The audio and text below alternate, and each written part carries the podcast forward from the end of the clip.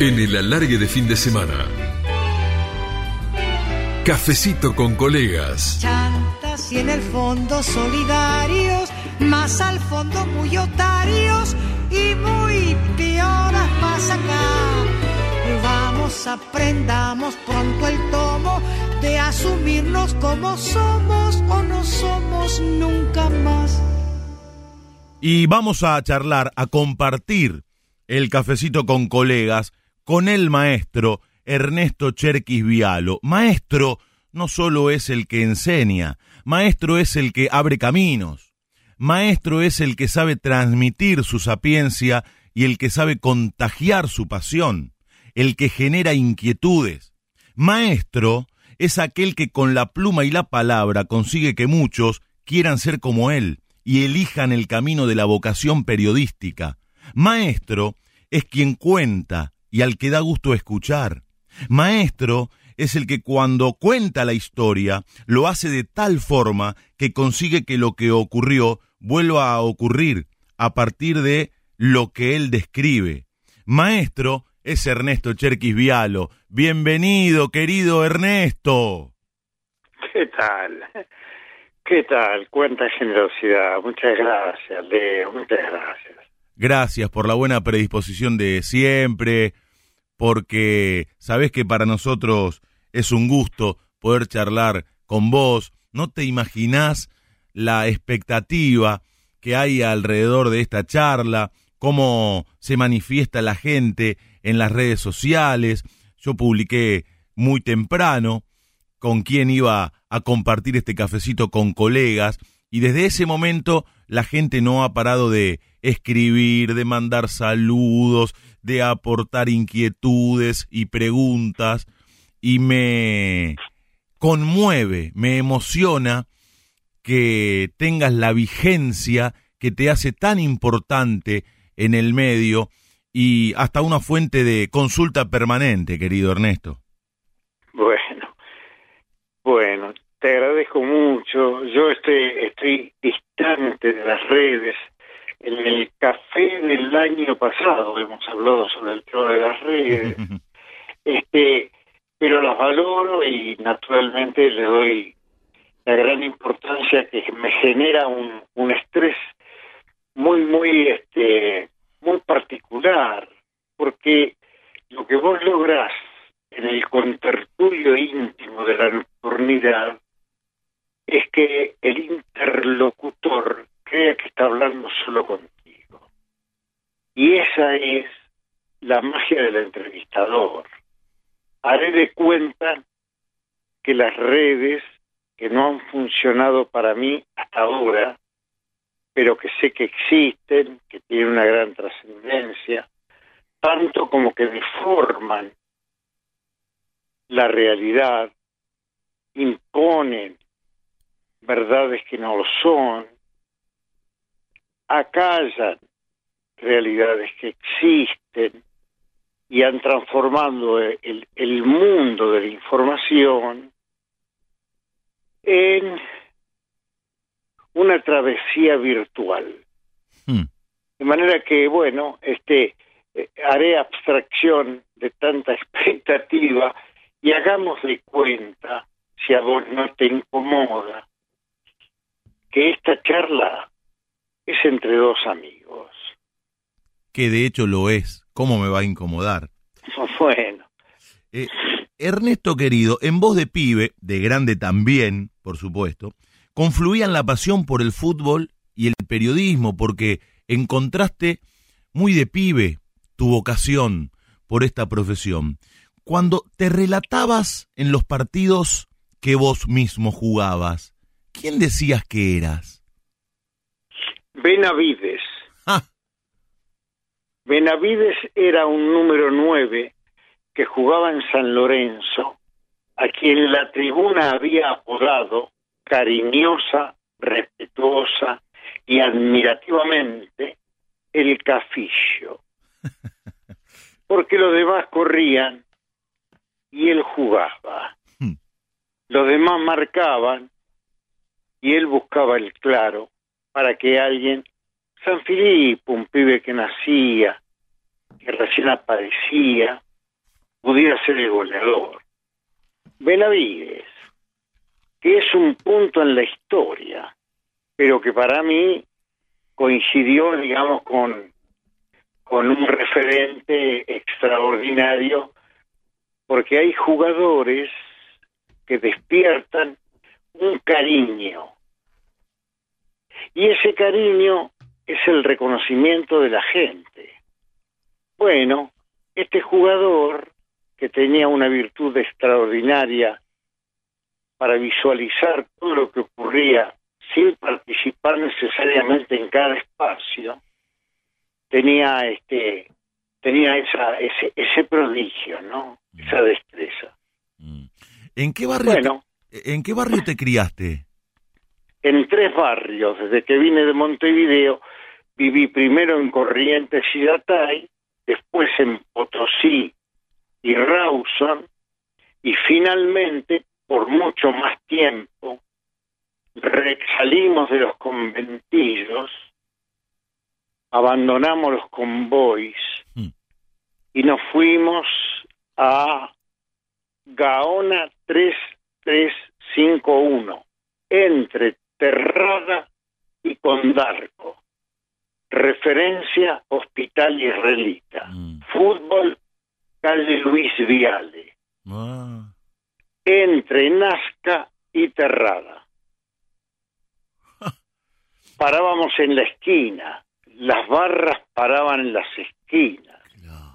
y después de grandes podían parar en el café, porque hasta los 18 no podías entrar a los cafés. El café era el foro. El café era el foro tan bien descrito, tan maravillosamente, de sabiondos y suicidas, donde se aprendía filosofía, tangos y la poesía cruel de no pensar más en ti. Mirá vos. En los cafés estaban los que levantaban juego, los que jugaban al billar, al codillo, al truco, a la quiniela, y donde se discutía las orquestas como si fueran equipos de fútbol, los hinchas de Darienzo, los hinchas de Troilo, que tenía mayoría, y después estaban los otros que arrimaban, según la temporada y la época, para el lado de Alfredo de Ángeles, aparecían los cantores. Cuando aparecían los cantores, las orquestas, menos la de Troilo, menos la de Pugliese, este, y menos la de Darienzo, pasaron a segundo término. Mm. Aparecieron los cantores. Ah, Y de esos cantores de tango había uno que generaba una gran controversia, pero una enorme admiración, que fue Alberto Castillo. uh, Después vinieron los demás. mm. No desafinó nunca una nota. Alberto Castillo. El que habla es... Aparece Sí. aparece en Luna de Avellaneda, Leo. Claro, exactamente. Es el Torcan que aparece en Luna de Avellaneda, Exactamente. que además hay una gran analogía porque era médico este ginecólogo y ahí en la película aparece asistiendo a una parturienta. Claro, sí señor, sí señor. El que habla es Ernesto Cherquis Vialo, en la madrugada de Radio La Red. Aparece... Pero no, liga- no ligábamos con Alberto Castillo. Ah, ¿no? Y con... No, ligábamos con el flaco Morán. Uh, Cuando cantaba con Pugliese, cuando Pugliese estaba en libertad, que no era siempre, Ah. lamentablemente, sí señor. el flaco Morán arrancaba y el que no ligaba una piba como vos es porque había nacido para perder. Era imposible no ganar con el flaco. mirá. Cuando cantaba y ardiente y te quiero siempre así, estás clavado en mí como un puñal No. en mis carnes y ardiente y pasional temblando de ansiedad, quiero en tus brazos morir, papito, si no ganabas ahí, ¿sabes qué? Sabés que el flaco Morán era el cantante favorito de Sandro, que cantaba, cantaba en sus presentaciones una versión muy linda de Pasional. Claro, en homenaje a Morán. Exactamente, exactamente. Era el cantor de Pugliese y cuando el maestro no estaba, porque estaba en Cana, pertenecía al Partido Comunista, y eran épocas bravas, y el maestro nunca desistió de decir que era comunista cuando ni siquiera se publicaba la palabra. La palabra comunista estaba prohibida, como luego estuvo prohibida la palabra Perón y peronismo. en el país pasaron cosas extraordinarias, Leo Cosas que ahora a ustedes les parece, ¿de qué me está hablando este señor?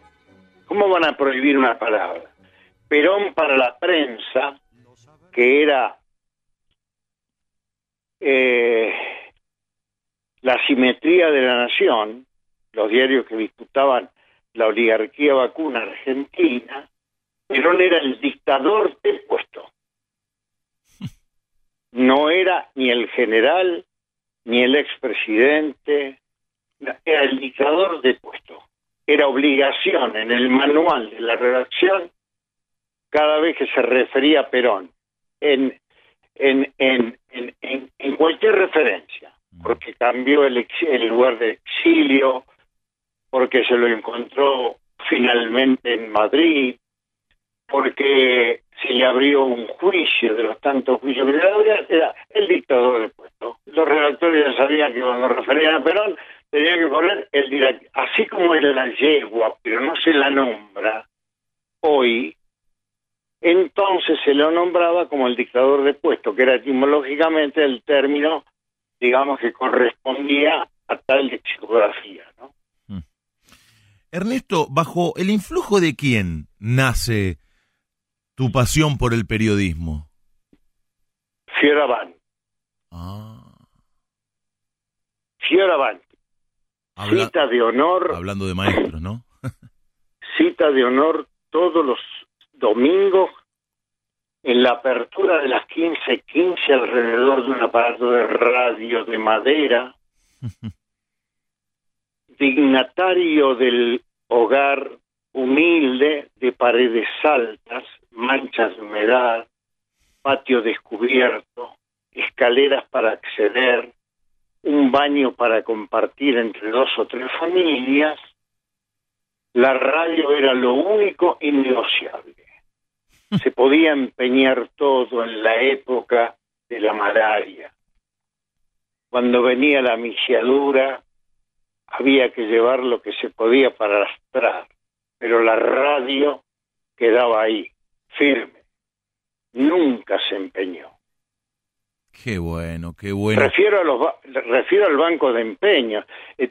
Lo que pasa es que ahora hay que explicar todo, ¿no? Tenemos, tenemos, que explicar.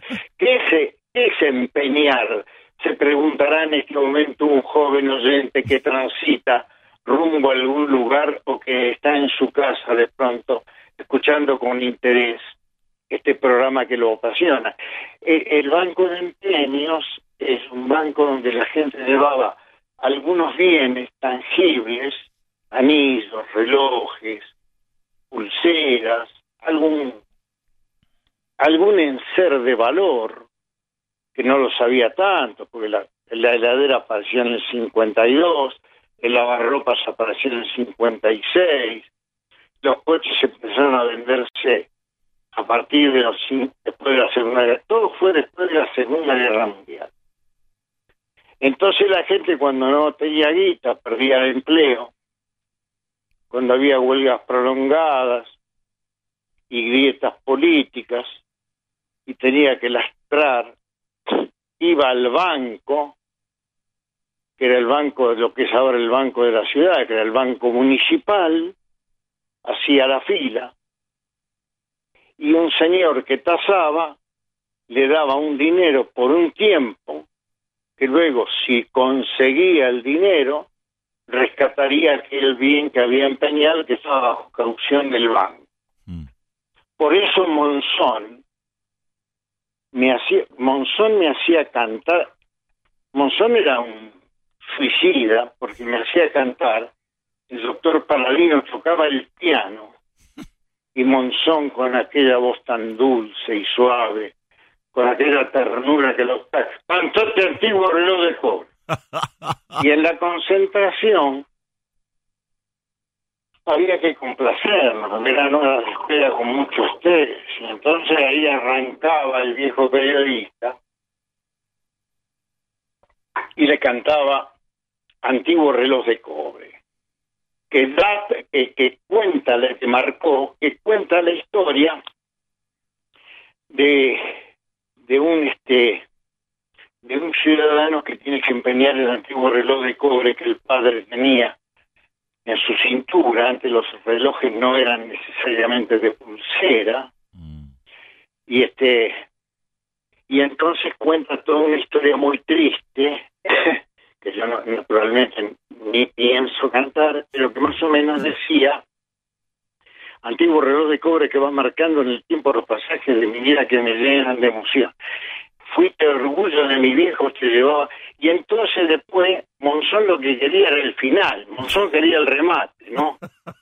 Y entonces era, era ansioso. Sí. Dale, dale, terminé, el final, el final. Entonces el final decía, claro, no sé si me voy a acordar, pero decía, cuatro pesos sucios por esa reliquia venganza del mundo taimado y traidor. Me mordí fuerte las manos.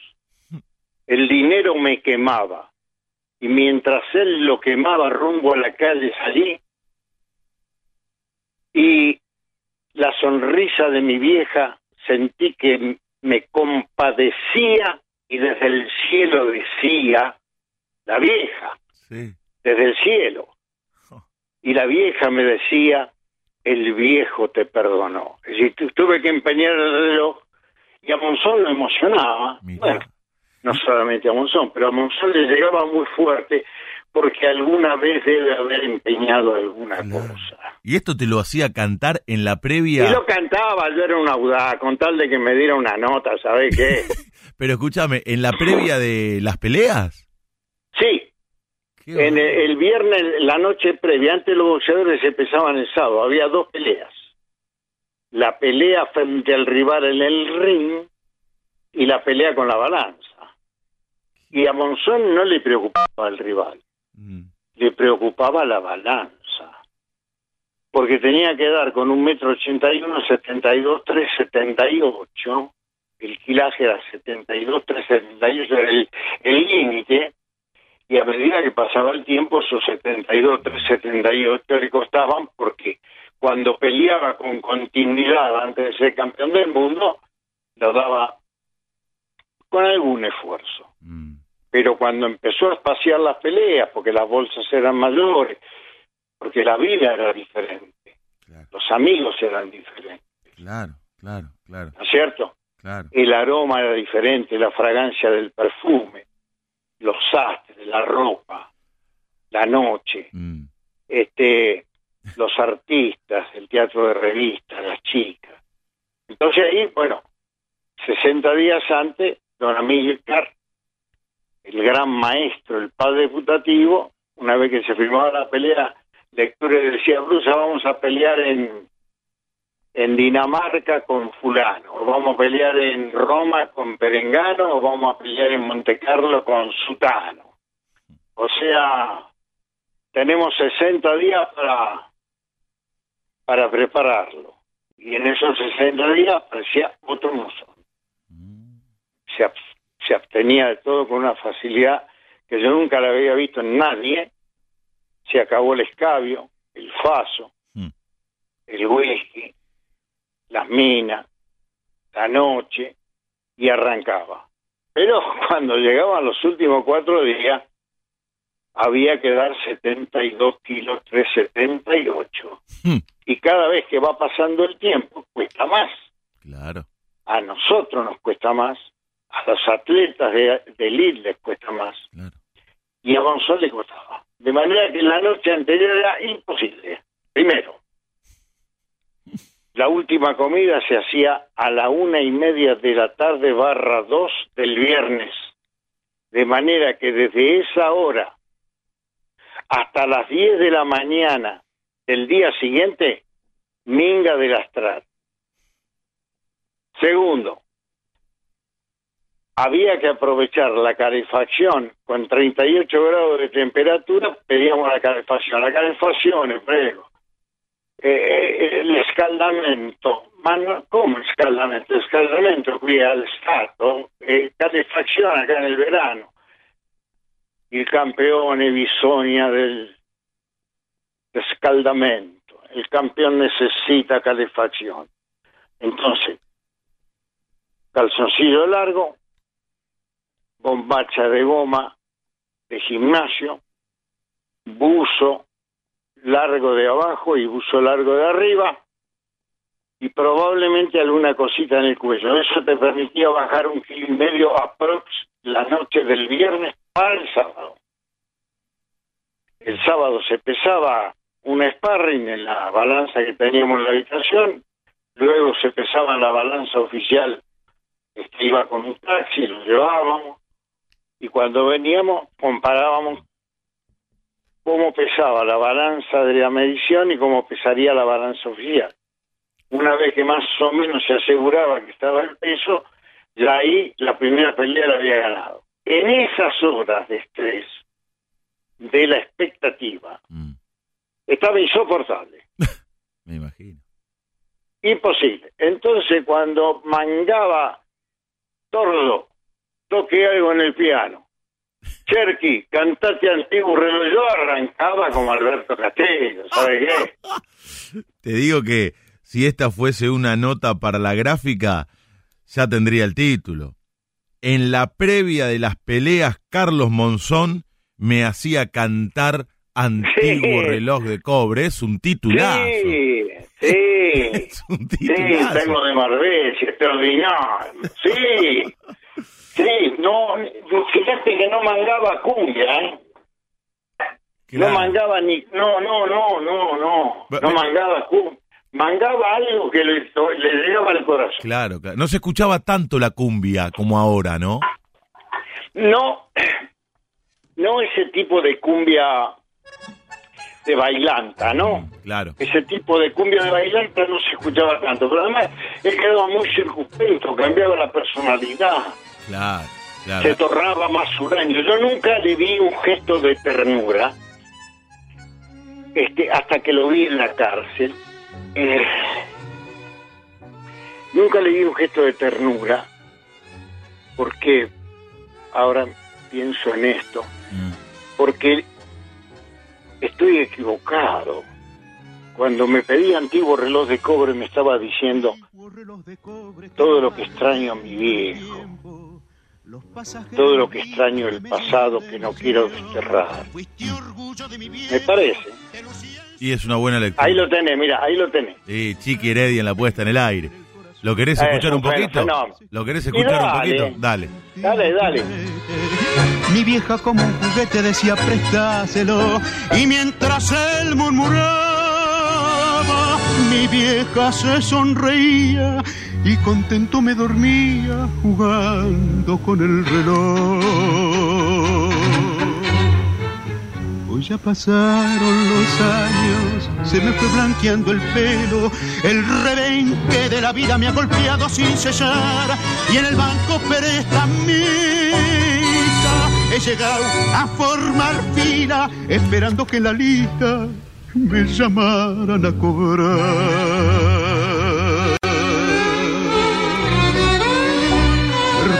Viejo si debo mi olvido. Sé que lo has querido tanto como yo. Sé que desde el cielo me estás campaneando y que estás llorando como yo, yo. Cuatro pesos sucios por esa reliquia, venganza del mundo taimado y traidor. Me mordí fuerte las manos, el dinero me quemó tras que blasfemaba a la calle enderecé y la imagen de mi madre vi que me compadecía y llorando me decía, el viejo te perdonó. La orquesta de Osvaldo Pugliese con Miguel Montero, antiguo Bueno, reloj este- de cobre. Este tango de Marbesi creo que es. También lo salvó Miguel Montero, que no es el tema de esta noche, porque Montero se había incorporado a la orquesta del maestro Ah, y le faltaba meter un hit, ¿viste? No, Mm. no, no, cantaba bien, era, este, viste, viste el color de voz que tiene, pero no metía un- algo que la gente cantara. Y metió este tango y se quedó en la orquesta, extraordinario.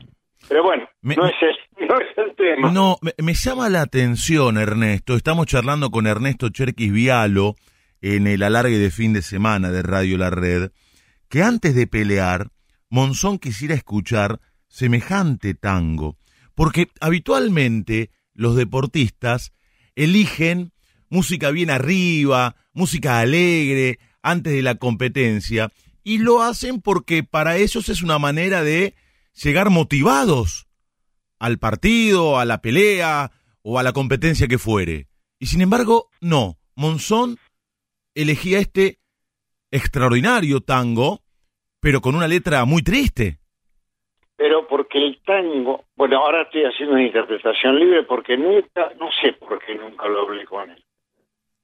La verdad, nunca se lo pregunté, pero el tango lo remite a, a no olvidarse de dónde venía, Mm. a no olvidar que mañana tengo una pelea y para seguir siendo quien soy, no puedo olvidarme de quién fui.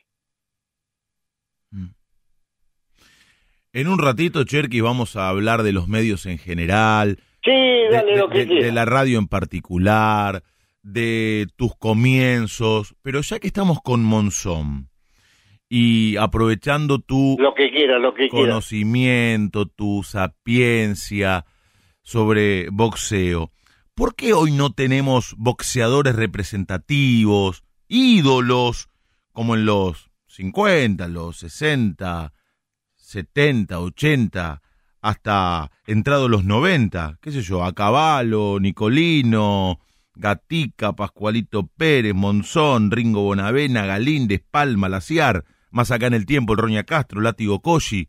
¿Por qué? ¿Por qué, Ernesto? Yo pienso que hay tres factores. Uno es que los pibes antes, en, los pibes, especialmente en el reformatorio y cuando caían en la taquería, este, siempre siempre encontraban la recomendación de alguien que le decía, pibe, te la bancaste bien, tenés una condición, ¿por qué no aprendes a boxear? Es el único deporte que se aprende.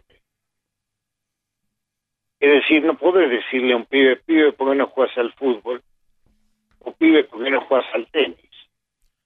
Pero sí le puede decir a alguien que nunca había tenido una vocación perfilada, ¿por qué no aprendes a hacer esto? Porque la vida te está dando los otros elementos, Mm, la agresión, el sufrimiento, el dolor, la herida, la pobreza, la marginalidad, la persecución. Esto es una posibilidad. Y no le ocurrió solo a los boxeadores argentinos, es una característica del boxeo en general. ¿No? Este, Sonny Liston, Bernard Hopkins, eh, eh, eh, eh, el propio, este, ¿cómo se llama? Este, Floyd Patterson. Yo, yo cubrí una pelea de buena pena con Ron Lyle, que salía de la cárcel, este, le daba permiso al juez para ir a pelear. Entonces, eh, estaba ahí, estábamos en la puerta en Ohio, Es buenísimo. este, en, la, en la puerta del estadio. Estábamos entrando al estadio a transmitir. ¿Vos qué llevas a una transmisión? Y, Cuando vas a transmitir fútbol, ¿qué llevas? y llevo mi cuaderno, Bien, eh, los bolígrafos, la lapicera, el cronómetro. eh, bien. ¿Te bueno, vas temprano? temprano, me gusta ir temprano. Bien. A mí me pasa lo mismo. Entonces, como fui temprano y llevaba el bolígrafo, la carpeta, los apuntes, este, ¿cómo se llama? Los fasos, porque antes se podía, eh, se podía fasear en, en el museo de de repente sirena. ¡Oh! ¡Oh! ¡Oh!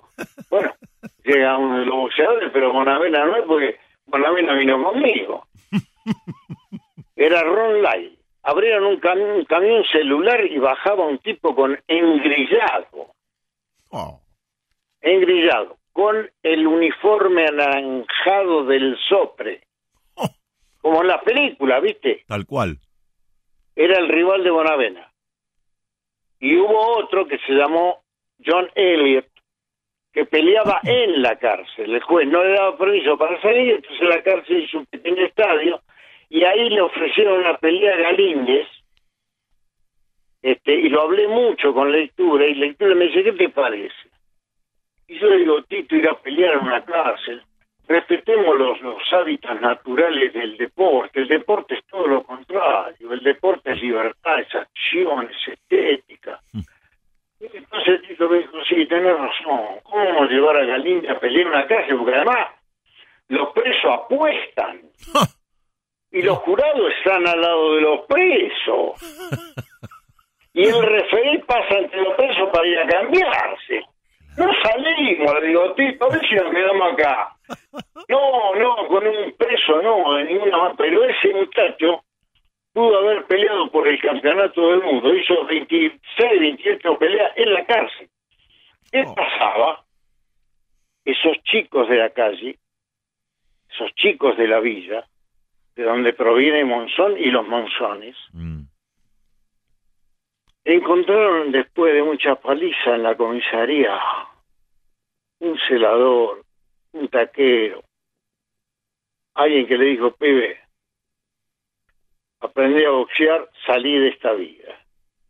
Mm. Y entonces aparecían, había profesores, había clubes, no había que pagar, no había, no se necesitaba ropa, no, no, te duchabas.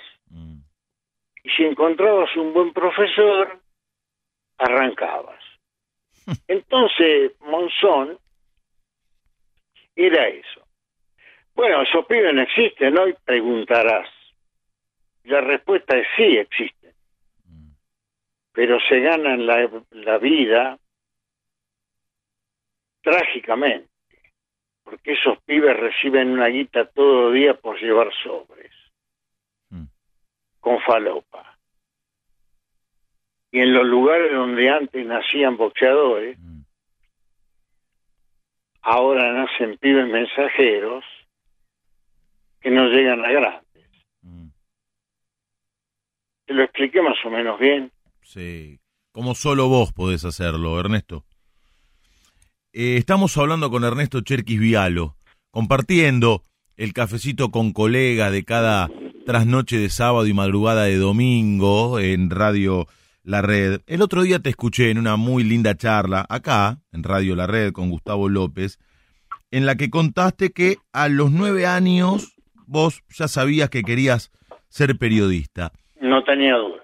¿Cuál fue la necesidad, si es que hubo tal necesidad, que se despertó en vos para que eligieras ser periodista?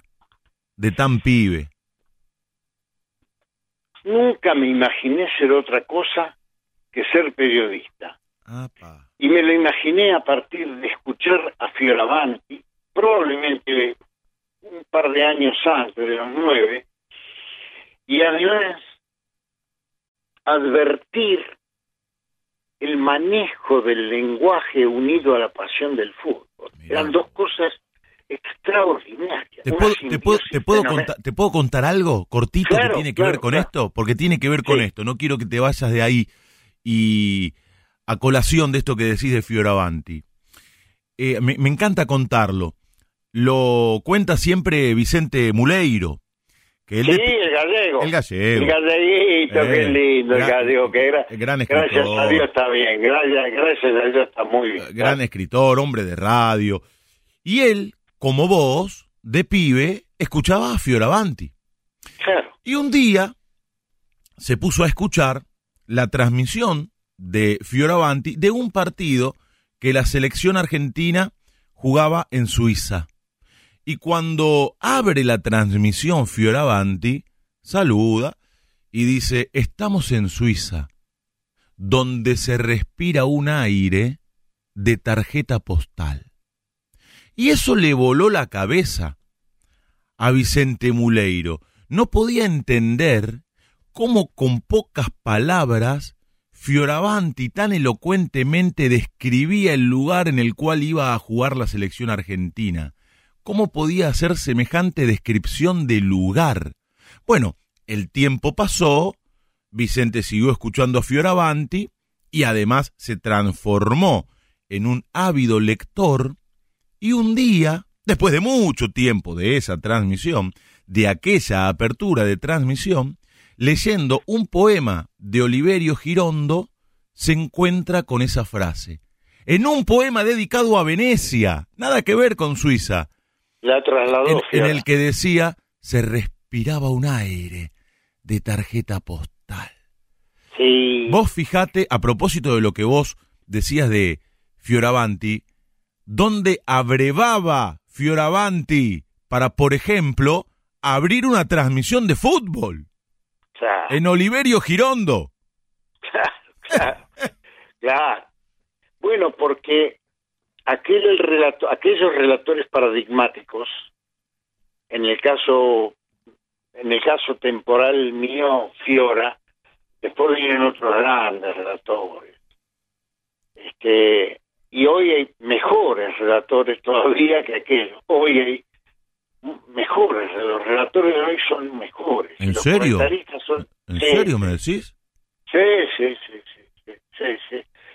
Sí, sí. Yo soy un animal de radio. Vivo escuchando radio. De hecho, que escucho tu programa. Este, y escucho la red de, de arranque. Hay algunas excepciones, pero más o menos la programación este, la sigo toda, con algunas excepciones, este, por cuestiones de estética y de buen gusto y todo lo demás.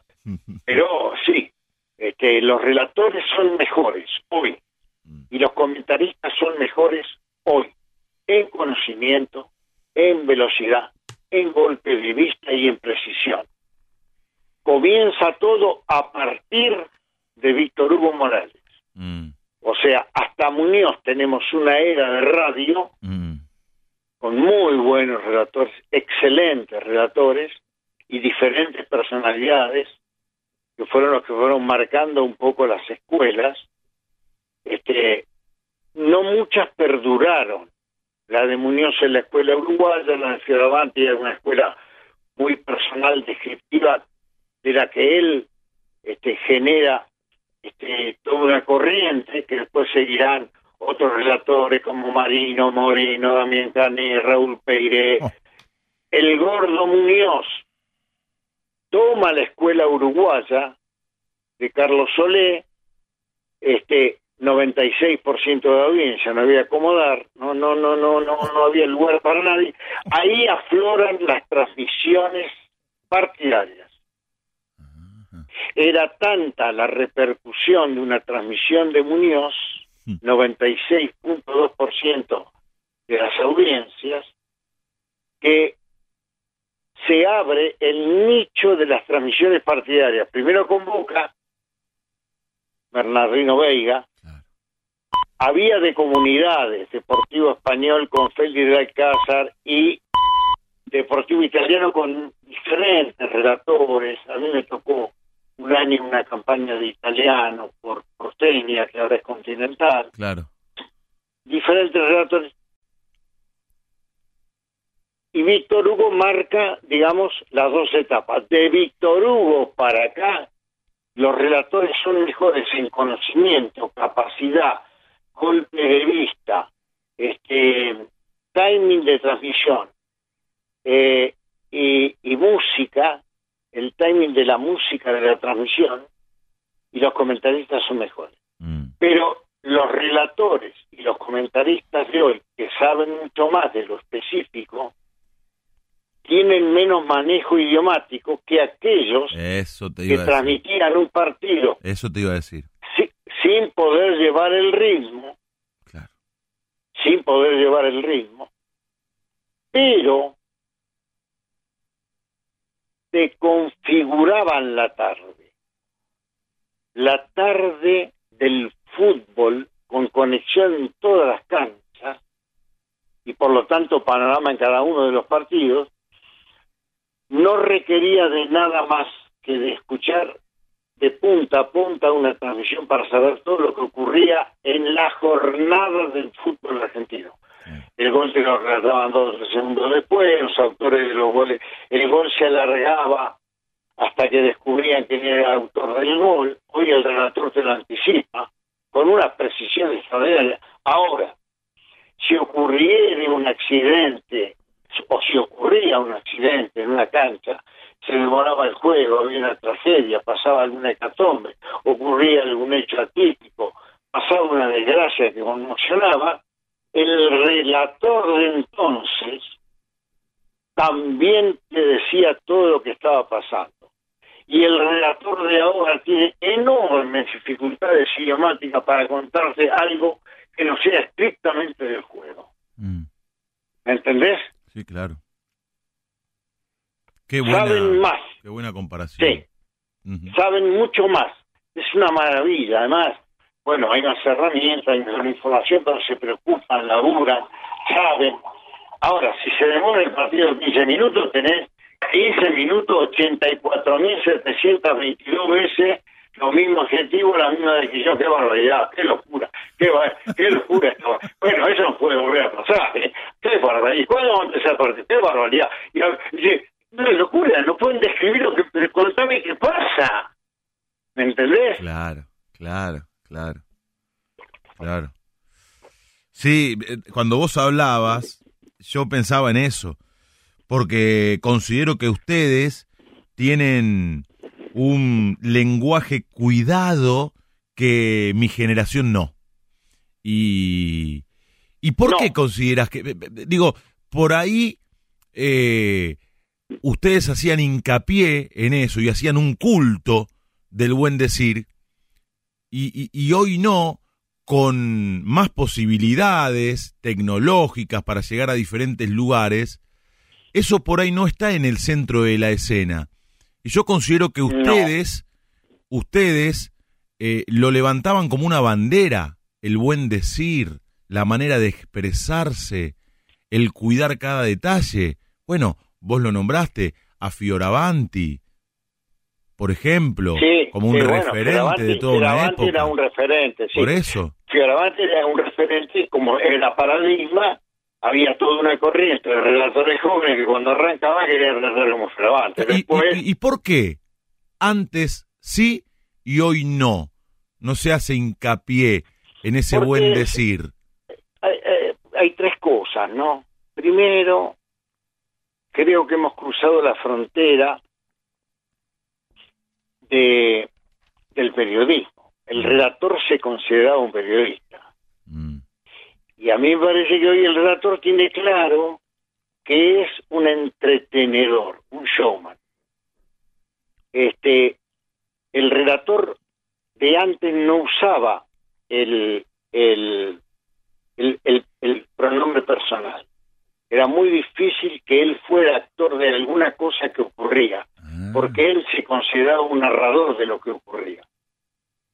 Y hoy el redactor se considera un actor del espectáculo. Y además se cruzó la televisión, cambió la fisonomía de los redactores. Es decir, como la televisión requiere del entretenimiento, hemos convertido a una gran parte de los periodistas deportivos en entretenedores. O sea, si tenemos que bailar, bailamos. Si tenemos que cantar, cantamos. Si tenemos que generar debate porque el rating lo está pidiendo, porque hay un productor que no entiende generalmente nada, no entienden de periodismo. Una de las graves, uno de los graves problemas del periodismo deportivo es que el periodismo deportivo estuvo monopolizado por una empresa que llegó a concentrar el 74.5% de la masa trabajadora del periodismo deportivo, conducida por unos productores con poca idea periodística. Es decir, predominaba el show televisivo sobre el periodismo. Por lo tanto, ganaron los productores porque casualmente la empresa era de esos productores. Mm. O de uno de ellos, o de más de uno de ellos. Entonces, convirtieron a una generación en hagamos show. Listo. ¿Qué tenemos que hacer? Cruzarlo a fulano, matarlo a perengano. Nadie tiene una bomba y se busca el título. Fíjate que ustedes se sienten muy felices y lo digo con respeto, ojo, yo no estoy haciendo ninguna crítica, estoy haciendo una estoy haciendo una un análisis de, de medios, estoy haciendo un análisis de la realidad. Este, hoy siento que muchos compañeros son felices porque cuántos títulos dejó. Y la verdad, el título es una consecuencia de la nota. No es la nota la que tiene que buscar el título, sino que tiene que surgir solamente de lo que yo sea capaz de generar en mi contenido. Eh, Este dilema también es un dilema de redacciones. Tengo el título, no, dame la nota y después vemos que el título tiene tu nota una vez que lo terminemos de leer. ¿Me entendés? Mm. Entonces, el cruce de la frontera desde lo periodístico hacia el show fue lo que estableció un cambio, digamos, en eh, el orden de la prensa deportiva. Mm, mm. Eh, Entonces, tenemos unos redactores de una precisión extraordinaria y tenemos unos comentaristas que saben, ningún comentarista de mi época, salvo Macaya, salvo Macaya, Mm. a una excepción, Mm. Macaya, mm. lo pongo con nombre y apellido, Macaya, no considero a miembro de mi generación, es mucho más joven, porque este, eh, no yo considero un, un- un- un, este, un alto exponente Mm. de la comunicación deportiva, pero no de mi generación.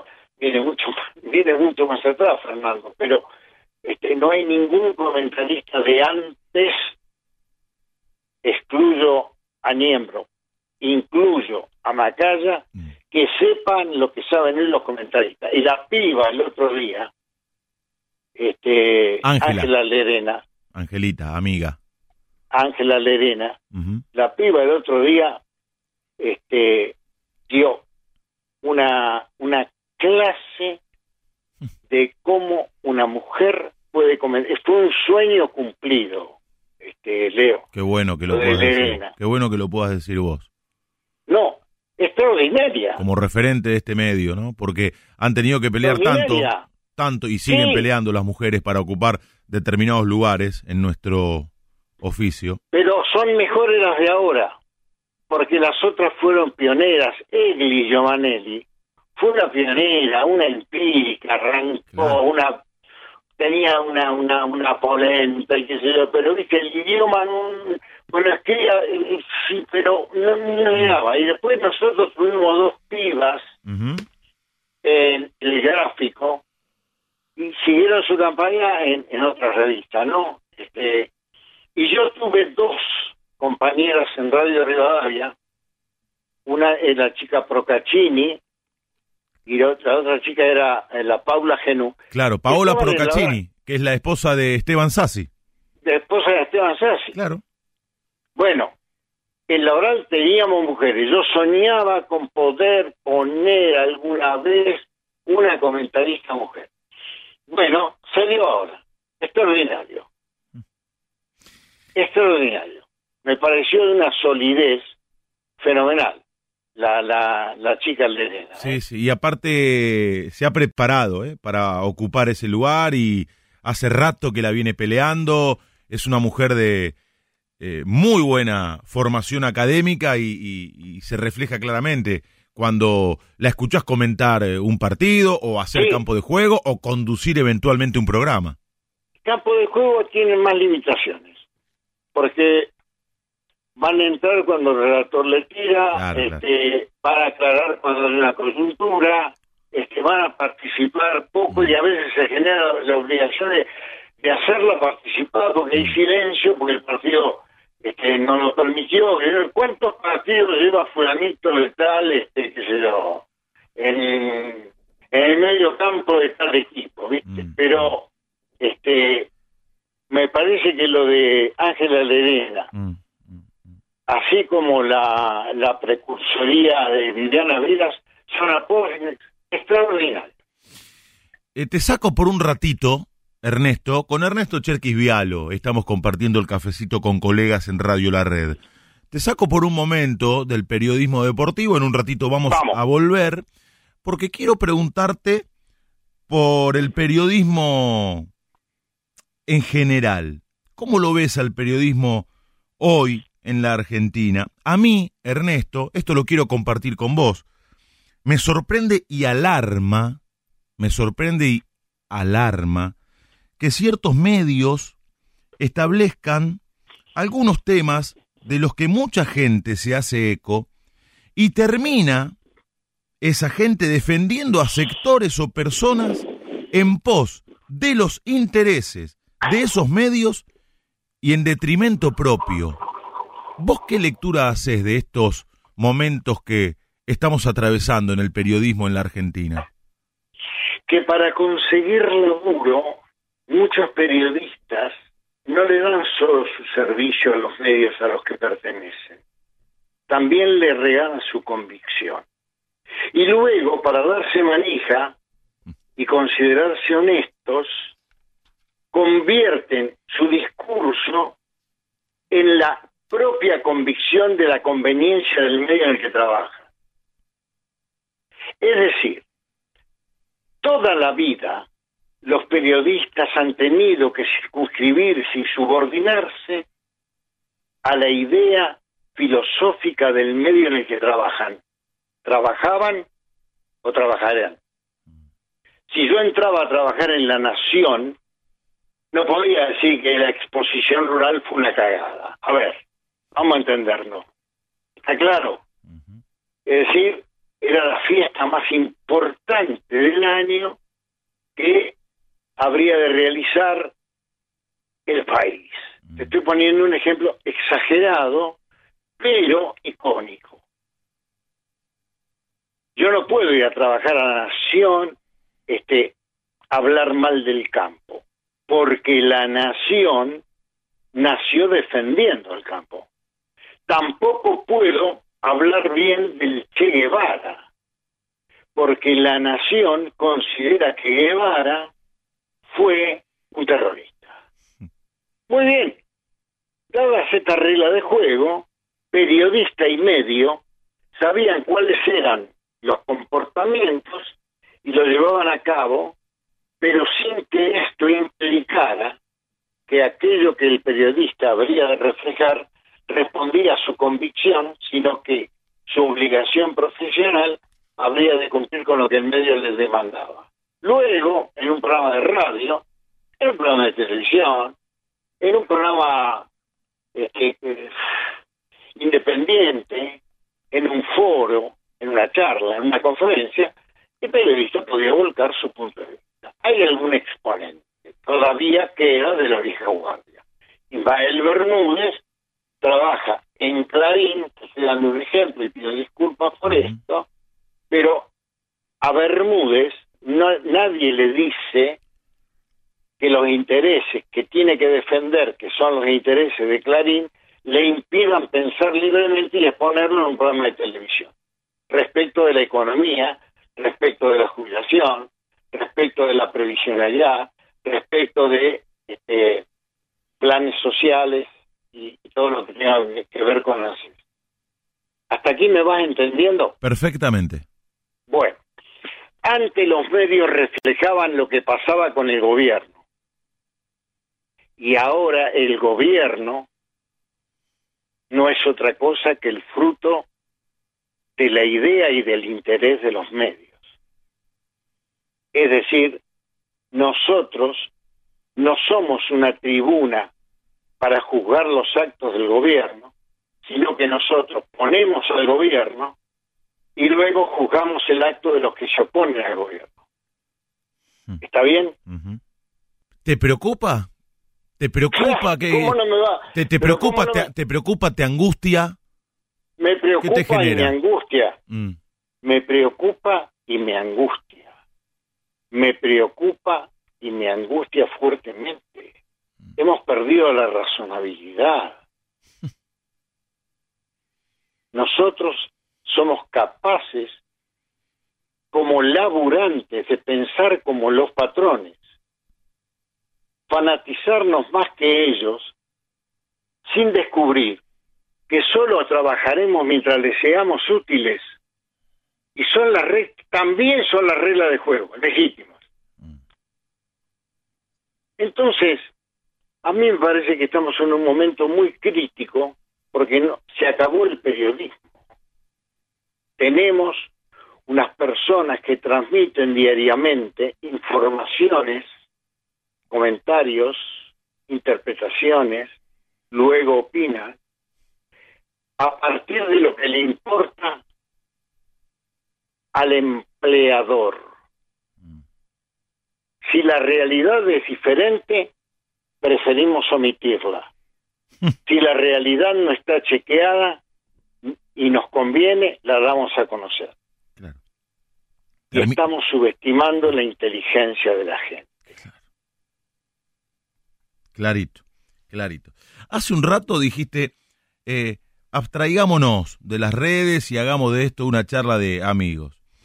Pero, pero miré por un momento el celular y está abarrotado de mensajes No, de queridos amigos. No, no. Por lo que te propongo que hagamos de cuenta que eh, están mirando o con la niata contra el vidrio como para este, remitirnos a ese cafetín del que hacías referencia en el comienzo de la Sí. charla y que de Sí. alguna manera también son partícipes. Por ejemplo, Ujú. Eh, me escribe Viviana Vila que está escuchando y nos honra tenerla como oyente. Claro. Siempre se lo digo. Y, y te agradece, dice, agradecele a Ernesto por valorar mi trabajo en fútbol para todos y, y- y tras dos mundiales.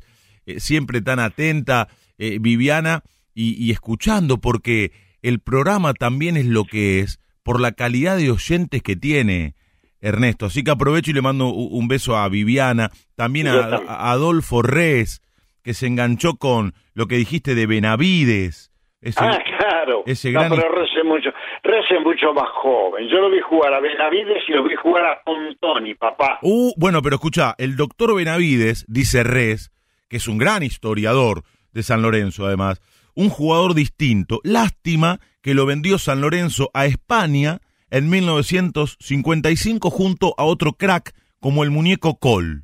Fíjate, Sí, ¿Viste? el número 8. ¿viste? El peticito, Claro. el muy cocó. Claro. Sí, Eh, eh, extraordinario. Muy bien, muy bien, Adolfo. Bien. atento, atento a todo, atento a todo. Y Y, sobre Vivia- todo... y Viviana, ¿no? Viviana lo que tuvo que remar, Oh, pobrecita, ¿no? Las cosas Pero- que, que han dicho de ella. La escuché, la sí. escuché en el reportaje que le hiciste hace cuatro semanas o Ujú, cinco. ujú. Y es conmovedora su lucha y su historia, porque este, si hoy tenemos una comentarista, digamos, central para la selección nacional, antes tuvimos una comentarista por este, de Radio Colonia, de perdón, de Radio Continental, este, luego en Fútbol para Todos, y luego periodista, mujer argentina en el Mundial de Rusia para Telemundo. ¿Vos te das cuenta de lo que estamos hablando? ¿No es maravilloso? Es conmovedor. Es conmovedor porque uno sabe lo que ella tuvo que luchar para hacerse lugar en el medio. Te lo voy a decir con una breve estrofa de tango. Mm. ¿Te va? Dale, cómo no, me encanta. Mina Fieles de gran corazón. qué bueno, qué bueno, qué bueno. ¿Cuál fue tu primer laburo como periodista, Ernesto? Co- como periodista, la revista El Ciclón. Ah, mira, Gratarola, ¿eh? pero pará, contame bien, ¿cómo llegó esa posibilidad? ¿Quién te dio aquella primera chance? ¿Con quiénes laburaste? Fontevecchia. Ah. El papá de Jorge Fontevecchia editaba la revista Ah. El Ciclón. Mira, mira. Y entonces San Lorenzo jugaba en Rosario. Mm. Y yo dije, tengo que ir a Rosario. De alguna manera tengo que ir a Rosario, tengo que ir a Rosario. Jugamos con News, seguí a Rosario. Y fui y me presenté ante el señor Fontevecchi y le dije, vea señor, yo estoy estudiando periodismo deportivo. Este, si usted me paga el viaje a Rosario, yo cubro el partido. El tipo me dijo, pero escúcheme, pibe, ¿cómo va a cubrir el partido si no lo conozco? No sé quién es, no sé cómo escribe.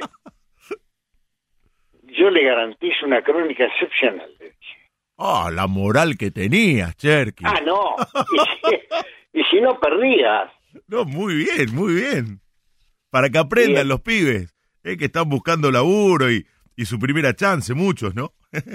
Bueno, este, además jugaba el básquet de San Lorenzo, jugaba contra Leña y Leña el sábado a la noche. Ujú. Y entonces Fontevecchia me dijo, mira, pibe, si te falta un sope para viajar a Rosario, acá tenés para el cubrime el partido de básquet y haceme un poco de color que te voy a probar. Mira, Y, y ahí arrancamos. ¿cuántos años tenías? Más o menos. Fue en la fue en la campaña de 1959, tenía 18 años. Ujú, ujú. Salimos campeones en 1959.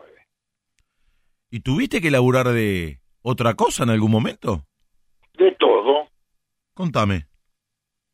Bueno, el primer laburo fue como vendedor en una casa de artículos para el hogar en la esquina de Terrada y Gaona, de un hombre extraordinario que se llamaba José Nadeo, la esquina ahí Ujú. de Terrada y Gaona, frente al Pingüino, que era el, el- el- la esquina donde parábamos, la heladería del Pingüino. Después laburé de vendedor de libros. Oh.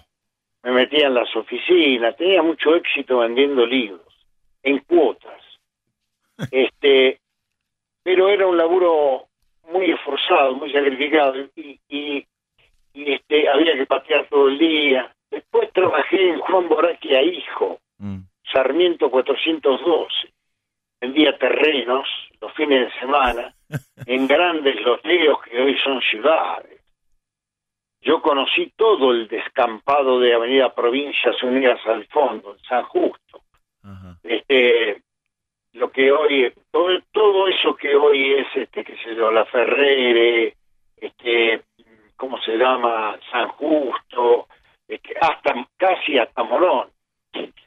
Después trabajé en, en Ernesto Lixclet, que era la empresa que fabricaba los tubos Silvania y el aire acondicionado Carrier, Carrier Lixclet. Sí.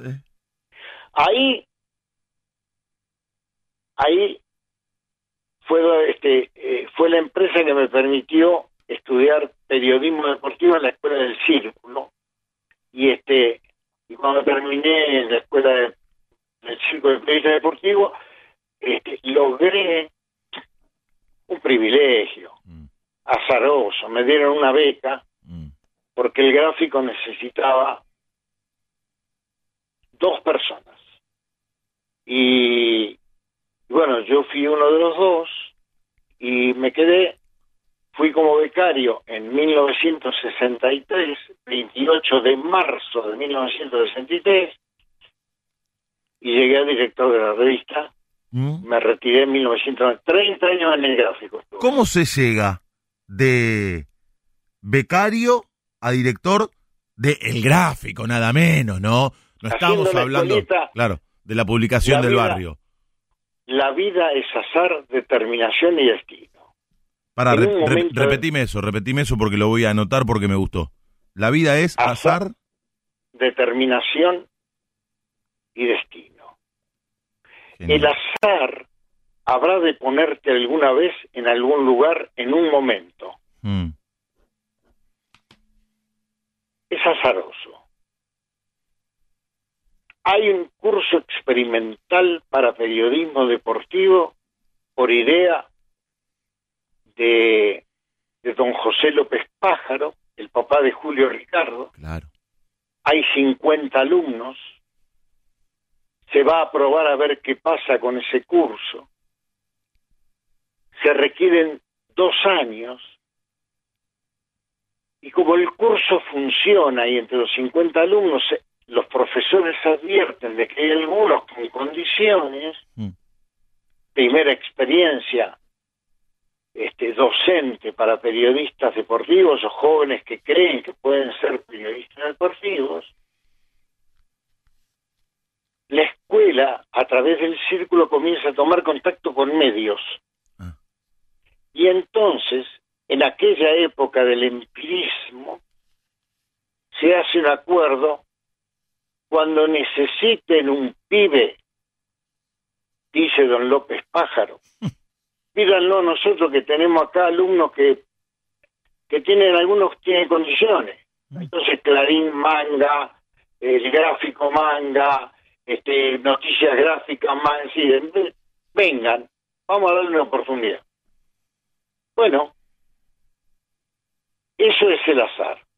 La determinación es, bueno, ahora estoy en el gráfico. Me van a probar. ¿Qué tengo que hacer? La escuela. Ahora empiezo a aprender el periodismo deportivo y tengo que aprovechar fuertemente a estos profesores. Ardizoni, Oh, Juvenal, oh, Fontana Rosa, oh. Juan Carlos Pérez Loazó, el Mono Villa. Acá estos profesores no me los puedo descargar. El Beco. ¿Cómo aprendo? Leyendo. ¿Qué es lo que tengo que leer?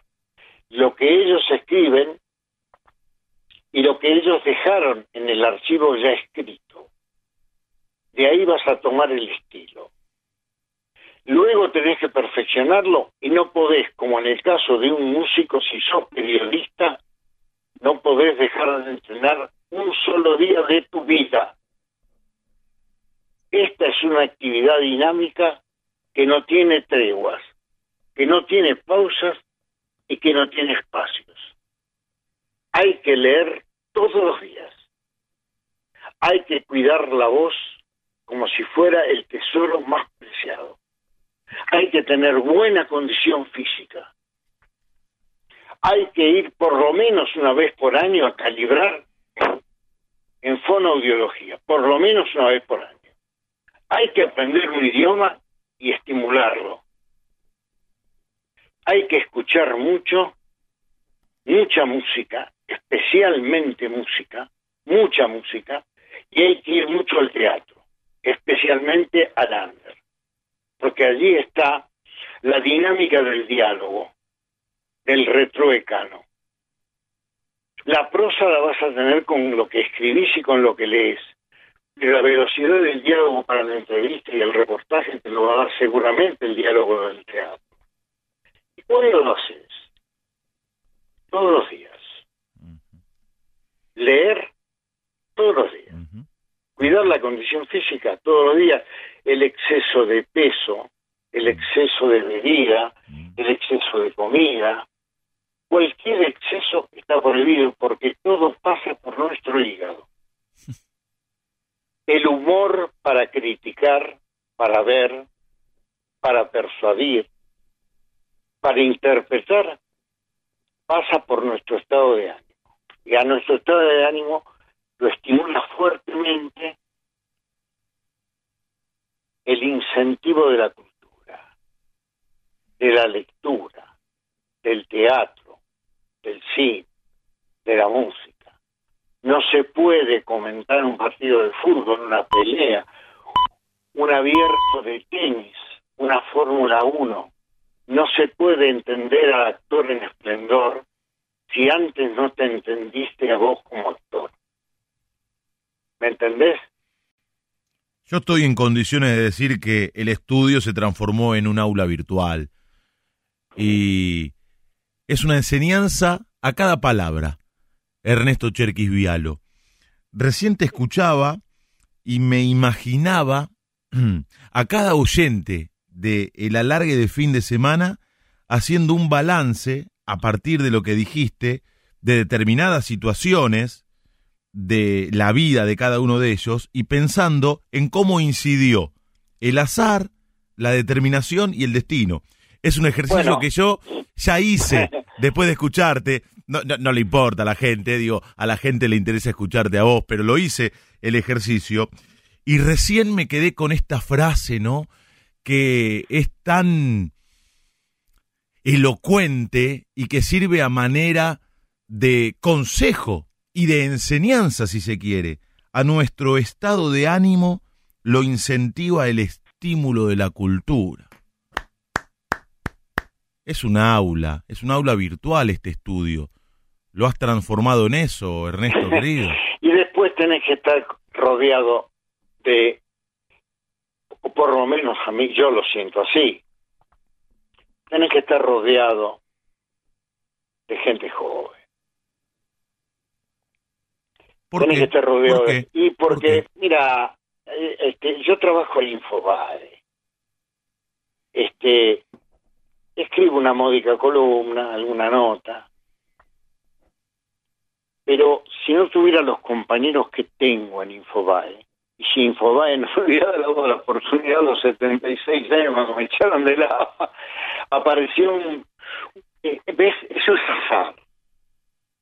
Eso es azar. Mm. ¿Ves? Mira, no me había dado cuenta. Hmm. A mí me echaron de la AFA a patadas. Es más, estoy en condiciones de afirmar que la orden la dio Marín, asesor principal de Macri, por orden de Macri, y que provino de la Secretaría de la Presidencia de la Nación. Epa, Porque epa. Sí, sí, sí, sí, sí, no, no, no, esto te lo digo frente al juez. Pero no, yo no lloro. Este, yo te estoy contando un hecho de la realidad. Macri, yo había tenido enfrentamientos con Macri cuando él era presidente de Boca. Recuerdo. Me hizo, me, hizo echar de, de varias partes. Y bueno, y yo ¿De no dónde? sé, ¿De dónde? Aparte de AFA, ¿de dónde? torneos. ¿Pero qué hacía? Torneo. ¿Él, llamaba a las autoridades y les pedía que te echen? Claro, por supuesto. Una vez este, le dijo a Sofovich que le dijera que me, me propusiera una cosa indecente, este, porque en Tribuna Caliente era un programa de mucha repercusión. Bueno, fue un momento muy desagradable para mí, que además no supe cómo salir. Salí como pude, no salí bien. Le di, le- Sofovich era una persona a quien yo le tengo que agradecer la oportunidad que me dio de llevarme a la televisión a hacer este, Tribuna Caliente, y era muy amigo de Macri, además eh, tenía una gran pauta de, de las empresas de Macri, ¿no? Claro. Este, bueno, yo zafé ahí con Sofovich, que sé yo, me quedé tres o cuatro programas callado, Sofovich ameritaba, porque él me pidió que hiciera, bueno, listo, chao. Pero después fue cuando Torneos compró, me hizo echar del torneo. Entonces yo, este, después además, Canigia le hizo un juicio a Boca, porque cuando Bianchi se hace cargo, Mm. Bianchi se hace cargo con la condición de asumir la dirección técnica de Boca Juniors sin Maradona y sin Canigia. Es decir, le transmite en París a Macri, durante el marco del Campeonato Mundial, está bien, yo agarro, pero cuando termine el Mundial y asuma Boca Juniors, no quiero ni a Canigia ni a Maradona. Tiene un problema, me lo tienen que arreglar vos. Hmm. El candidato de Macri era Pasarela, bueno, es una historia que ya todo el mundo conoce. sí, tal cual. Pasarela no pudo ser, entonces fue a París, este, este, y, y, y contrató a Bianchi. Canigia le propone a Canigia un contrato por partido.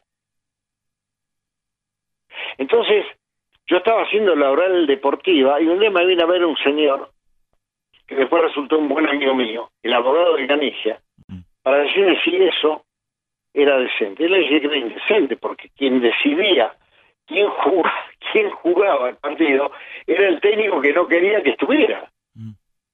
De manera que, ¿qué contrato podemos llevar adelante que sea viable si yo voy a cobrar por partidos jugados y el que me va a poner para jugar esos partidos es el que no quiere que yo esté? ¿No es cierto? Claro. Bueno, la cuestión es que le salí de testigo a Canigia y en el juicio hice un testimonio. Imagínate. Uh. Winston Churchill, al lado mío, en la Cámara de los Comunes. Un poroto, olvidate. Por supuesto que Canilla le ganó el juicio. Y después me hizo un juicio a mí, porque yo en tribunal le seguía pegando. Me hizo, me hizo echar de torneos. Eh, Para, me, hizo. Macri te hizo un juicio a vos. me hace un juicio a mí Ajá. porque yo conté esto, Mm. esto de Canigia, lo conté. Y entonces, difamación, injuria, ¿viste? Cuando las personas este, quieren acallar a la prensa, lo que hacen es un juicio.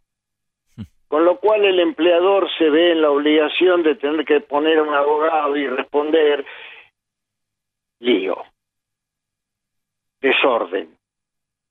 Hay una situación que ha salido de control y esto termina siempre con el laburante en la calle, afuera de torneos. Entonces yo le hago un juicio a él. Y mi abogado es Ramos Padilla. Nombro como abogado al doctor Ramos Padilla, que es juez, papá del juez de Dolores. Y la jueza era la doctora Arrigó de Rebori, que actualmente es interventora en institutos penales. Y tenemos una reunión previa a la audiencia con la magistrada. Y yo tengo una puntería extraordinaria. Mm. Porque cuando estuvimos solos le dije a Macri lo que le hubiera dicho a cualquier canalla este, en la cara, en cualquier circunstancia y en cualquier lugar del lugar de- de- de- de- del país o del mundo que fuere. Le dije todo lo que se le puede decir, todo lo que sentía, todo lo que pensaba de él. Y este muchacho que era presidente de Boca, después fue jefe de gobierno de la ciudad y presidente de la República, una puntería extraordinaria. ¿eh? No, te voy a- Este- no te voy a preguntar si lo votaste, claro. No, no, obviamente. Este, este, vos podés creer que entre las primeras decisiones vinculadas con el fútbol estuvo echen al vocero ya. ¿Sabe cuánto tardé? Llegó la intervención, llegó la intervención y el, el, el día previo a la intervención ya me habían echado. No, no, el día de la intervención, porque pedí, a Arman- pedí hablar con Armando Pérez, ese canalla, ese inútil, y, y, este, y no tuve acceso. Mm. Bueno, entonces, ¿dónde está el azar? En que yo había sido profesor de un muchacho con alguna condición periodística que se llama Daniel. En los años 84-85, en la Universidad Católica. Y resulta que Daniel Haddad es el más formidable empresario de medios que tiene el país. Y entonces, como mi desvinculación se publicó, trascendió, tuvo algún espacio, Haddad se acordó del profesor. Y entonces me llamó. ¿No te parece maravilloso? Sí, verdaderamente. Yo no, lo- no lo había visto desde entonces. ¿eh? El azar. El azar. ¿Perdón? El azar ahí apareció Ahí claramente. apareció el azar. Ahora bien, la- ahora viene la determinación. El azar, el eh, el azar y el destino que te volvió No, a cruzar con aquel alumno. El- no, el destino es otra cosa. Ahora Ah. viene la determinación. A ver, bueno, dale, Cuando el azar te lleva al gráfico Sí, o el azar te lleva a Infobae, la tenés que romper. Porque eso ahora depende de vos. claro. Es decir, el destino siempre habrá de depender de vos. Ah, Tu determinación marcará tu destino. El azar te llevará a una determinación. Me dieron la oportunidad de salir a la cancha, la tenés que romper. Claro. Listo. No hay. Acá se acabaron los discursos. Yo te puse acá, te pruebo, te traigo, te mido y te doy la oportunidad. Ahora depende de vos. En el gráfico, en Clarín, en la red, en América, en, en, en, en fútbol para todos o, o, o donde fuere. Ahora depende de vos. Salí y rompela. Estamos charlando con Ernesto Cherquis Vialo en el alargue de fin de semana en Radio La Red y nos honra escuchándonos, escucha Ernesto, desde Washington, Carlos Raimundi, el embajador argentino en la OEA, que me dice que está disfrutando mucho de esta charla y es por vos, claramente. ¿Ves? Esto es azar, porque yo no sabía cómo abrazar al embajador Raimundi. Y ahora lo abrazo a través tuyo y expreso el sentimiento de muchos argentinos que entendimos claramente el rol del embajador Raimundi. Lo que genera la radio. ¿eh? Por eso, tras 100 años, sigue tan vigente, Ernesto. Porque gen- genera lo que ningún otro medio puede generar. Así es, así es. Lo sumamos a Javier Lucy, si te parece, a la charla. Querido Javi, te escucha el maestro Ernesto Cherquis Vialo, que está compartiendo el cafecito con colegas con nosotros. Un placer acá estar escuchando y ahora poder hacer una, una pregunta. A ver, pensaba que, eh, Ernesto, pensaba que el deporte siempre ha sido como material para lo que tiene que ver con el cine y con las series. Últimamente eh, se han creado algunas, sabemos de tu opinión sobre la serie de Monzón, sabemos de tu opinión sobre el presidente, eh, sabemos también tu opinión, en este caso afirmativa, sobre un juego de caballeros. Imagínate que un productor te llama a una reunión y te dice, a ver, propóngame temas, propóngame alguna figura histórica del deporte para hacer una serie.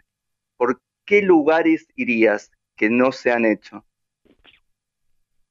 Qué buena pregunta. Mirá, Bonavena es una miniserie. ¿Sabes por qué, Javier?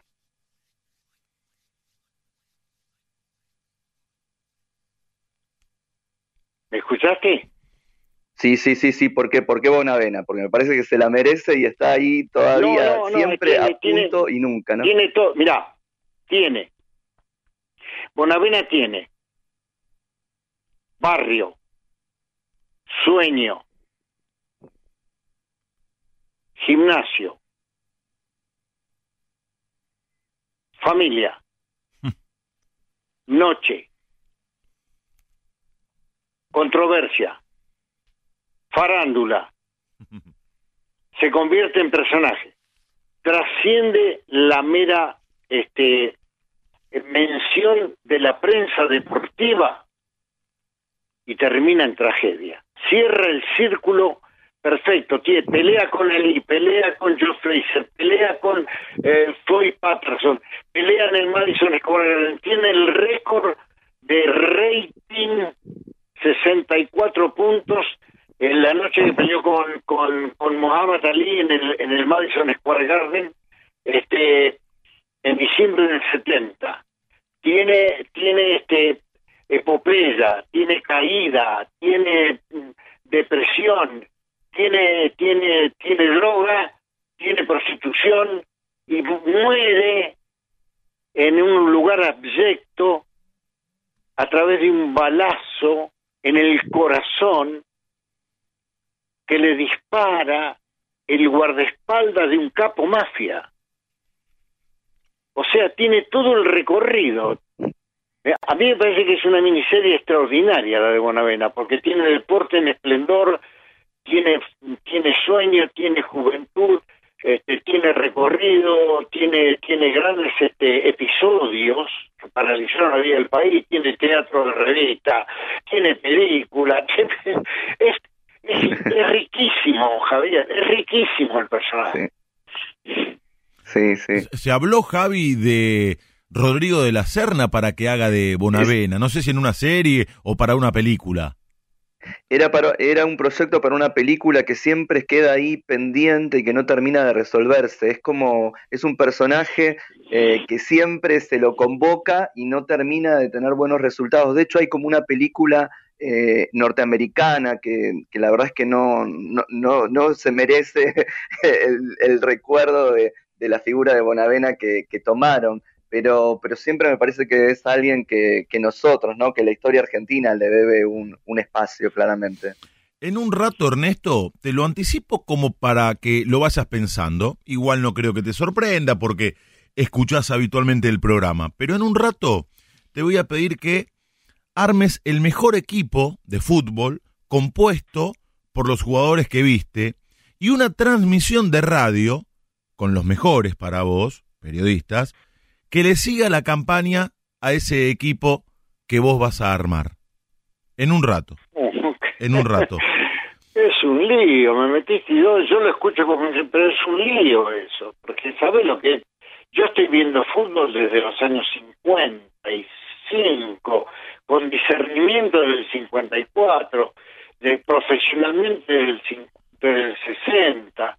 Este, me vas a meter en un lío no, no, me, bueno. no, me, hagas como el chino Tapia, que para no quedar mal con sus ex compañeros, me armó un equipo compuesto por 30 jugadores, más o menos. Te pido por favor. Y pero tienes razón, Tapia, porque, es, porque es muy es muy arbitrario formar un equipo. Mm. ¿Qué es eso? Un equipo. Yo te nombro algunos jugadores que no olvidaré jamás. Bueno, te podés, este... te podés dejar llevar por el afecto también, más allá de lo concretamente Nunca futbolístico. El, afecto, el día que el afecto esté exento de cualquiera de nuestras razonabilidades, habremos dejado de ser personas y nos convertiremos en robots. Siempre juega, aunque sea en el subconsciente. Claro, claro. Está muy Por bien. supuesto que siempre juega. ¿Qué sé yo? Bueno, en un rato, en un rato, en un rato. En un rato, en un rato. En un ratito, en un Bueno, ratito. no, te puedo formar el equipo de transmisión si querés, pero el equipo de fútbol, un equipo de fútbol, oh, es dificilísimo. Bueno, Lo intentaremos, maestro. lo intentaremos, lo intentaremos, a manera de juego. Eh, ¿Te traicionaron mucho en esta profesión? ¿Perdón? Si te traicionaron mucho en esta profesión, si te sentiste traicionado, Sí, sí, sí, sí, sí, personajes menores, de poca estatura. Sí, sí, de poca estatura moral, decís. sí, de poca estatura. Sí, sí, sí. Mm. El traidor no es el que hace lo que vos no esperás. El traidor es quien te sorprende haciendo algo de quien vos no esperabas porque le diste de comer de tu mano. ¿Está claro esto? Sí, claro.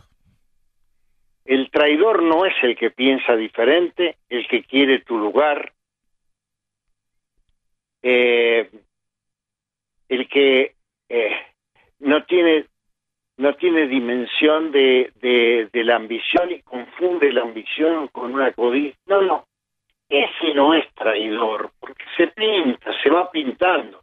El traidor es el que te sorprende con la actitud inesperada. A vos no te traiciona cualquiera, te traiciona a alguien en quien vos habías depositado grandes expectativas humanas. Es decir, pero, pero sí, pues, ¿quién, quién? pero he tenido grandes lealtades, porque este, la mayoría de mis amigos son extraordinarios, Uh -huh. son fenomenales.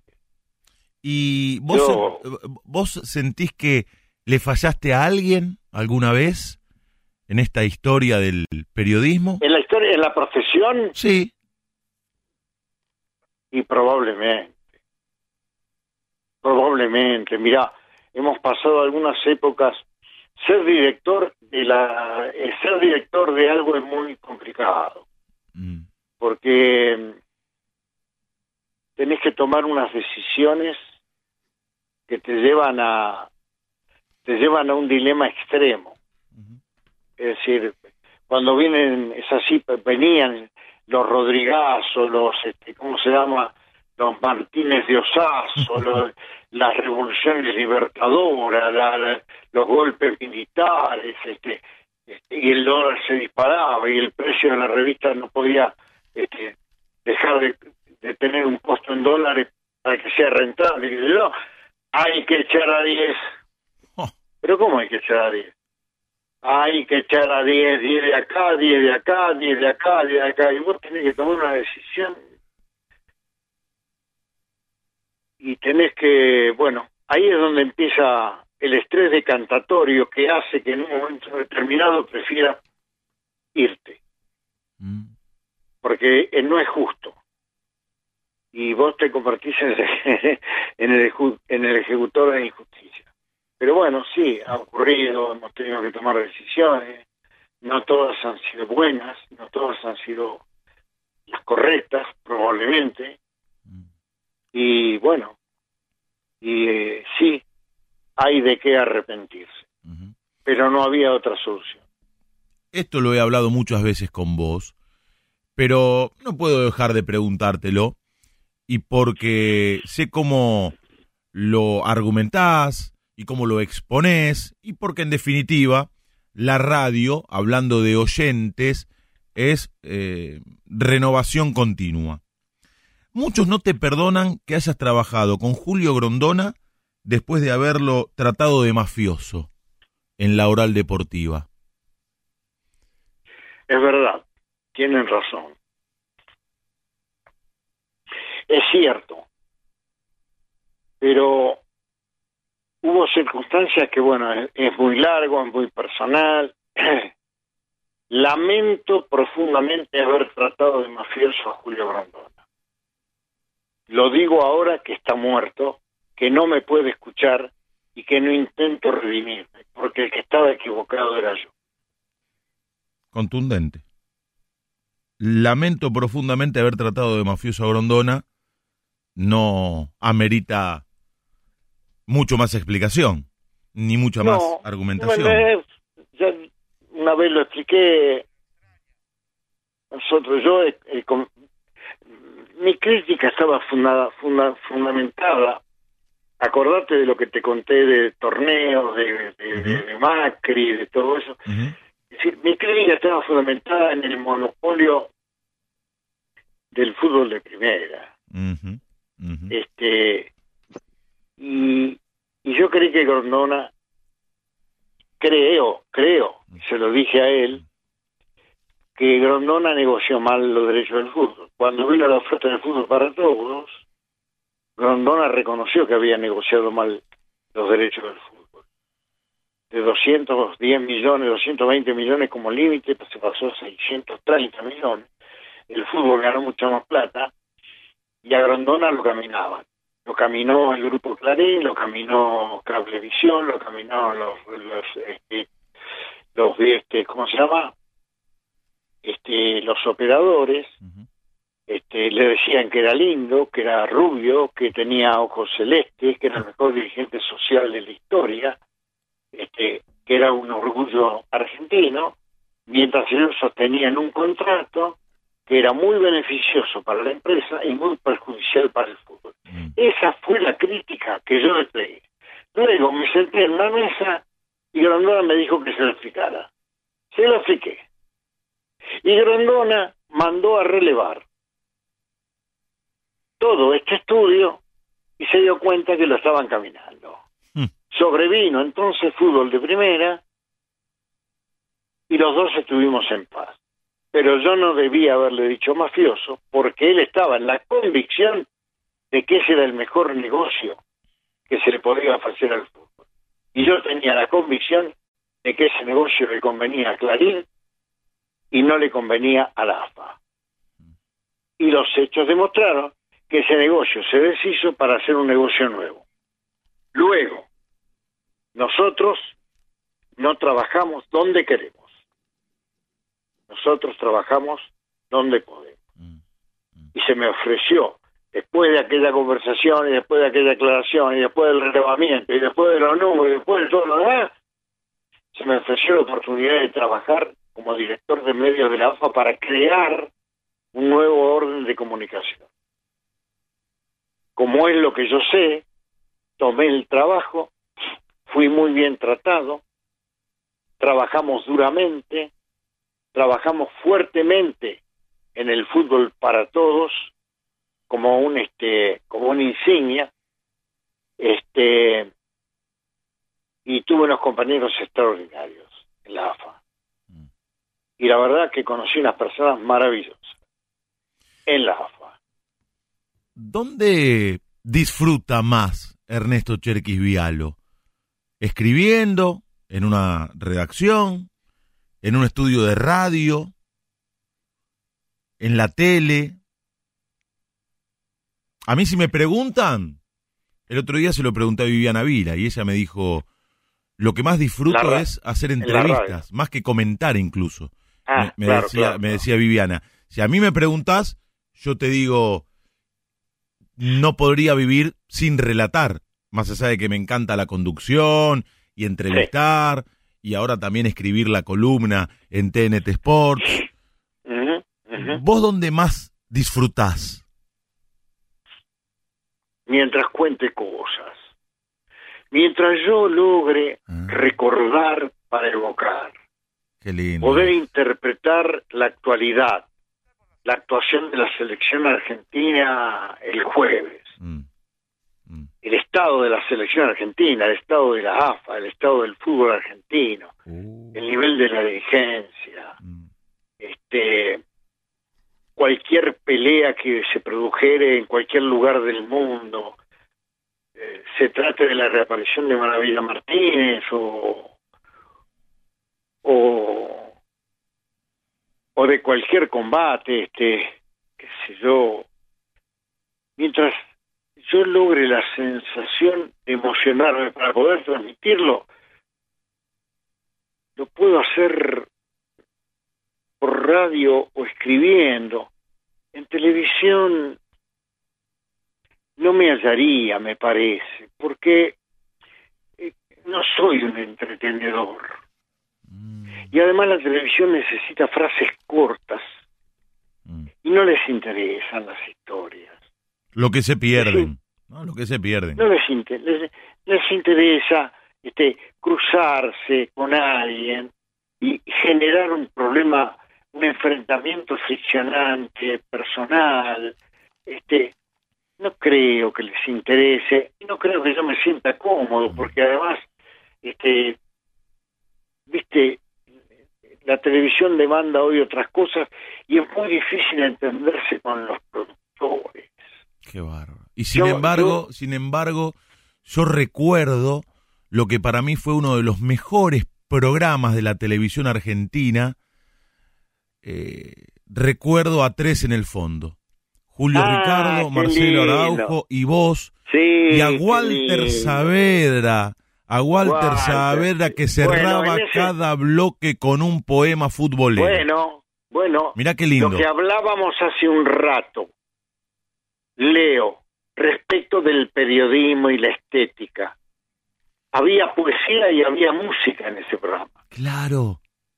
Exacto había siempre algo de música, un bandoneón, un violín, este, un piano, siempre había alguien que tocaba alguna cosa y siempre había un poema que decía Walter Saavedra, que era un lujo que, bueno, pero se podía hacer en la TV pública, porque nosotros competíamos con Tinelli en Telefe Maradona en Canal 13 y había otro fierro, no me acuerdo si en América.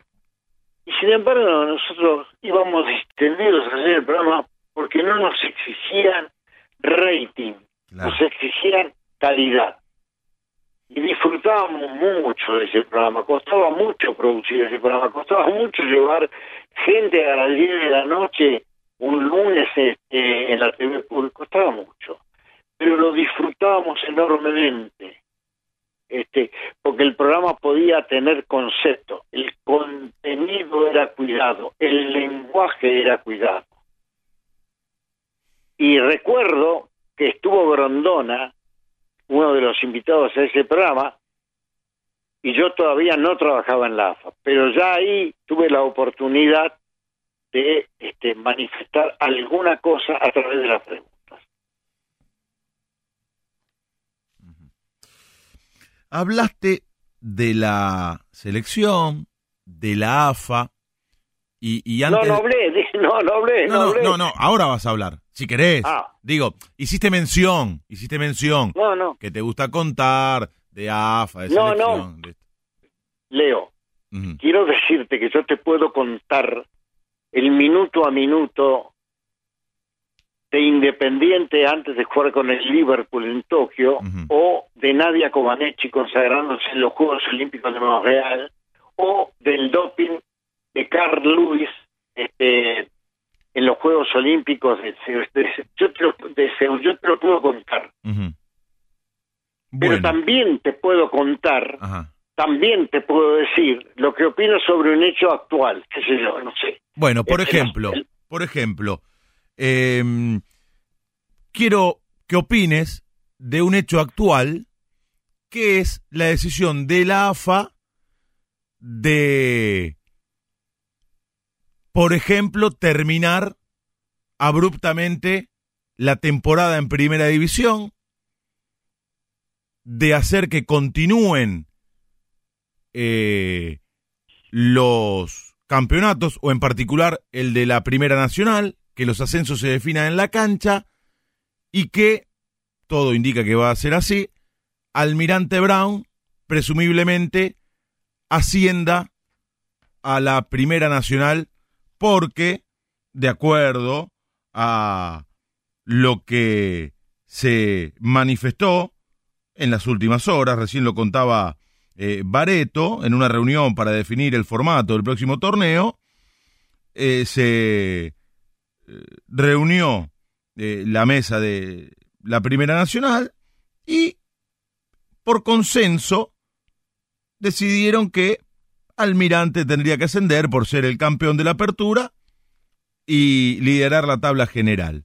¿Vos qué opinión eh, eh, tenés en relación a estas distintas decisiones de la AFA en cuanto a diferentes campeonatos?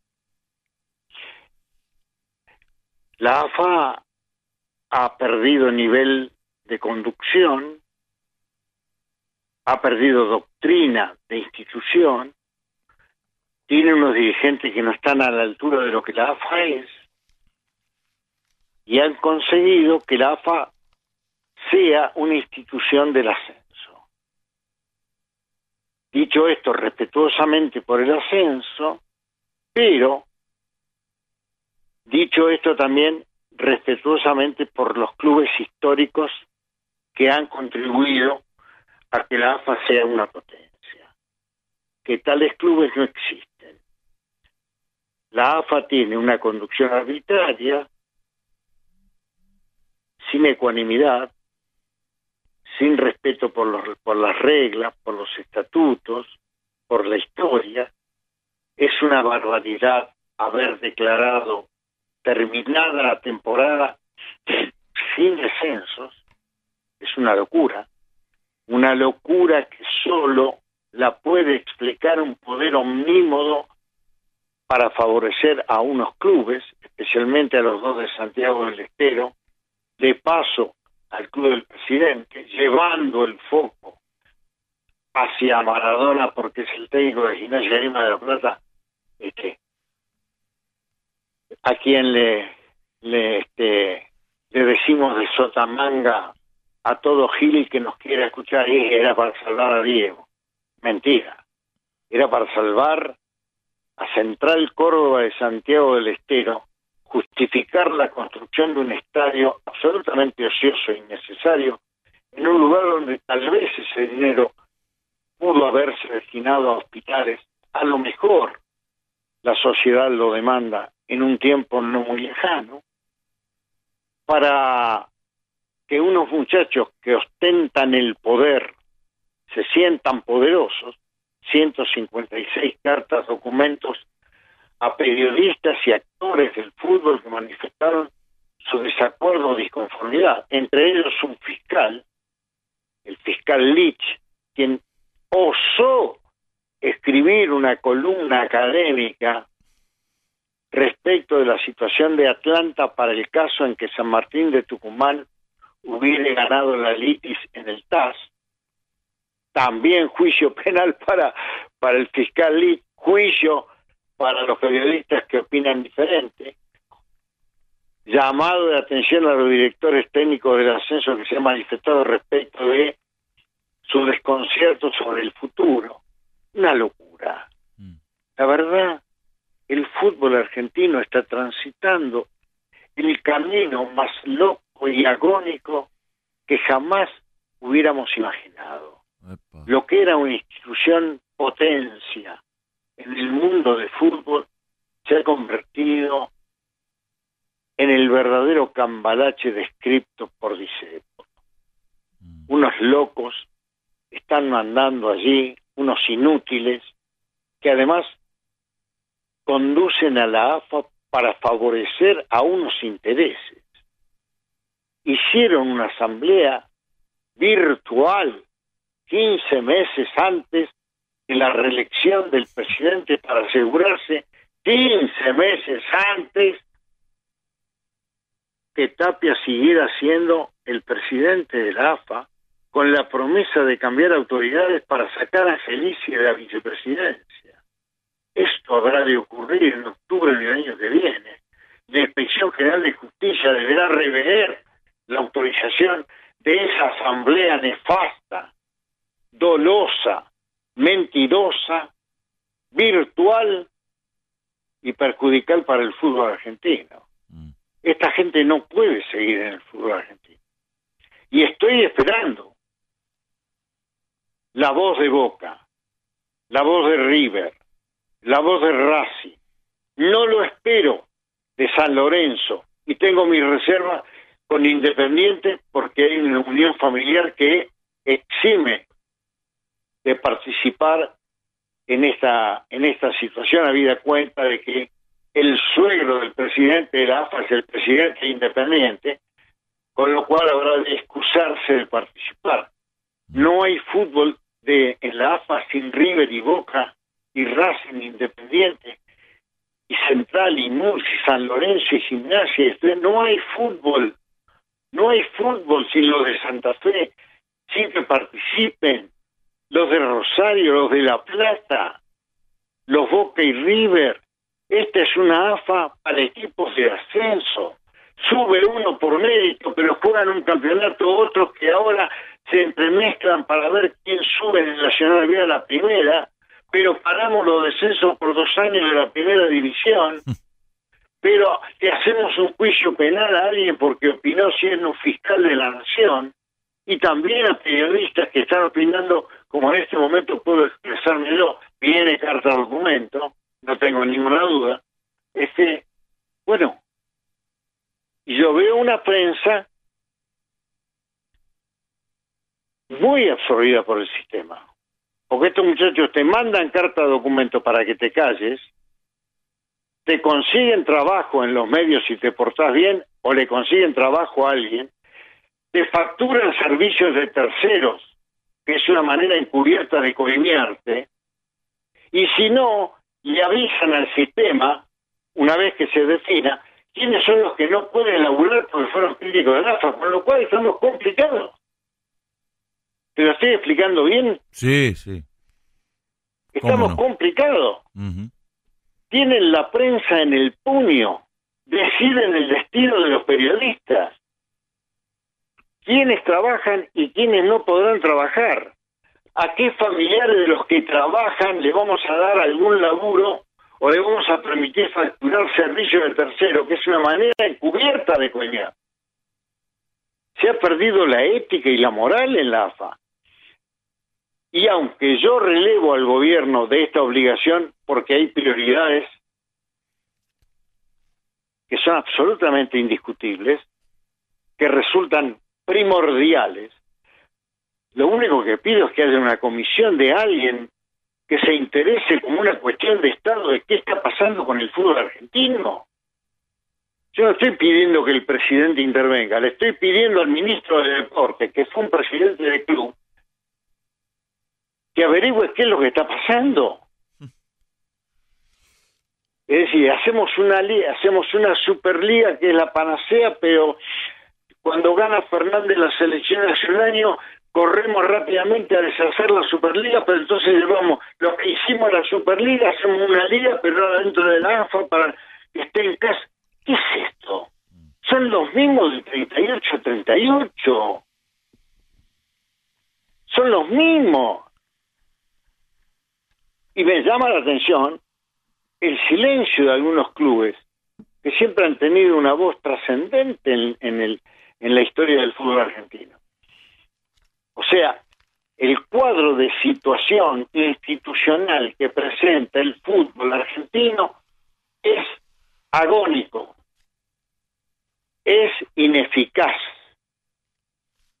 es cuestionable, es cuanto menos auditable desde todo punto de vista. ¿Qué es esto? Uno sube, pero los otros juegan, pero los otros descienden, pero los otros ascienden.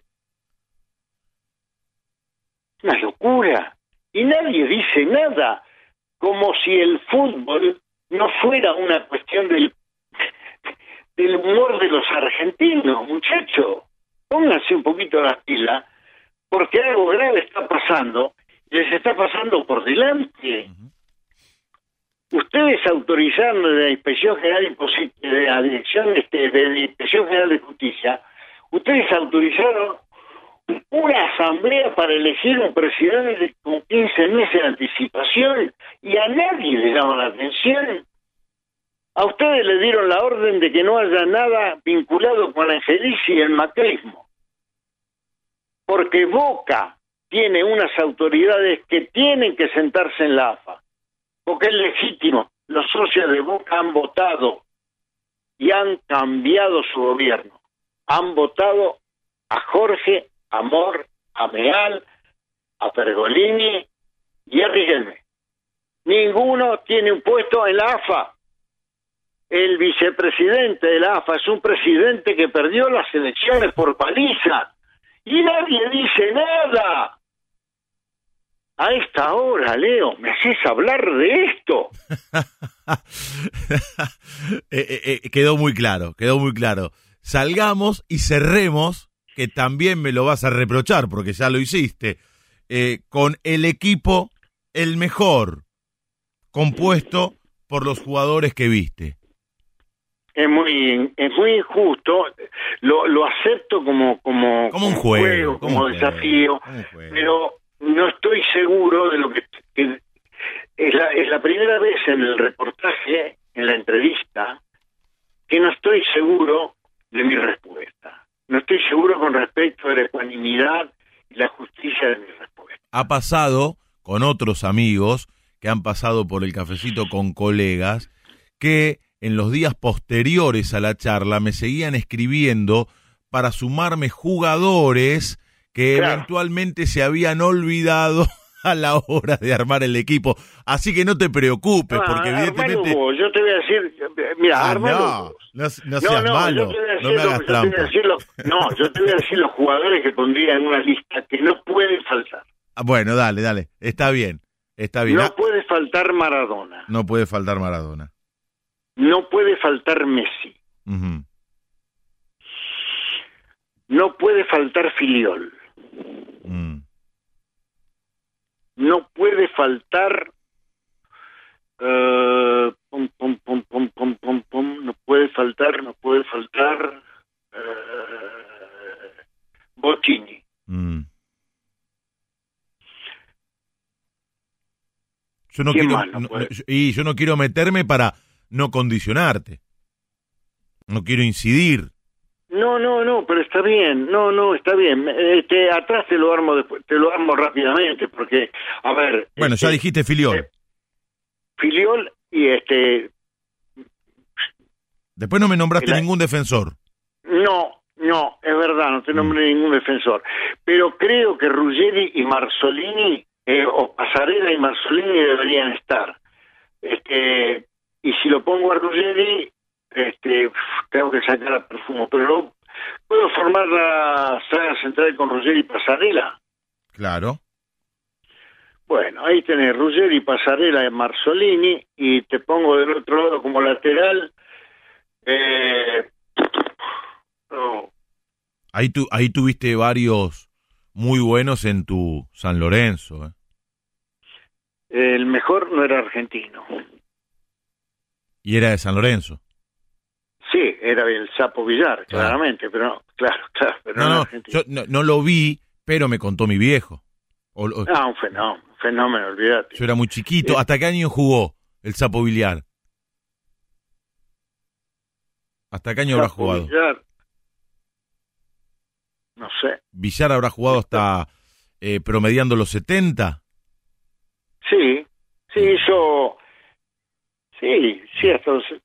Creo que no llegó a los 70. Por No me eso. acuerdo bien. Yo soy del no me acuerdo. 72, o sea que no lo vi, pero mi viejo me hablaba maravilla del Sapo Villar. Claro, sí, pero ese era uruguayo.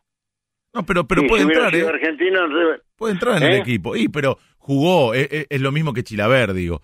Eh, han- han- Ah, vos no me estás pidiendo selección. No, yo te estoy pidiendo los mejores jugadores que vos viste. Ah, para, para, para, para. Entonces pone Filiol, el Zapovillar, Perfumo, Pasarela y Marzolini. ¿Te va? sí. Eh, Bueno. Filiol, Villar, Sí, Perfumo, ¿me dijiste? sí, Pasarela, y. Marzolini. sí. Bien, ¿Vamos a jugar con tres volantes? como quieras. Bueno, Brindisi, Telch y Maradona.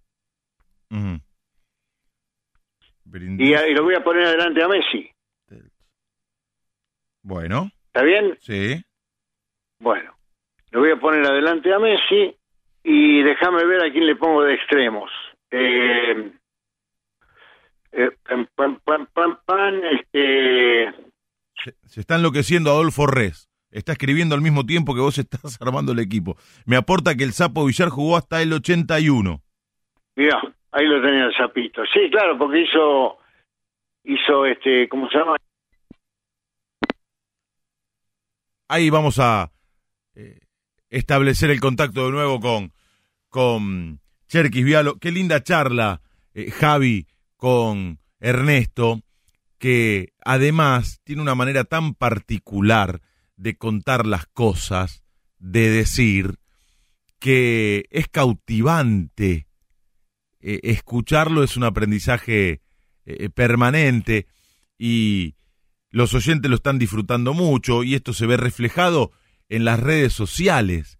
Es un tipo que desde el periodismo puede hablar de distintas épocas, situaciones y no solamente de lo que tiene que ver concretamente con el fútbol y esto ha quedado eh, muy expuesto en esta charla, en este cafecito con colegas que está llegando a su fin. Gran abrazo a mi amigo Ariel López Camelo, que también me dice jugó hasta comienzo de los 80 el Sapo Villar. Lo colgaron antes del descenso, me aclara eh, mi querido amigo. Bueno, estábamos, Ernesto, ahí te tengo. Bueno, Hoxman, Hoxman por derecha, el negro Ortiz por izquierda y Messi por el medio. Ay, uh, qué equipazo. Y no dudaste. ¿Y el técnico? El técnico, Coco Basile. Mira. Ni Bilardo ni Menotti. Coco Basile. No, nene, no, no.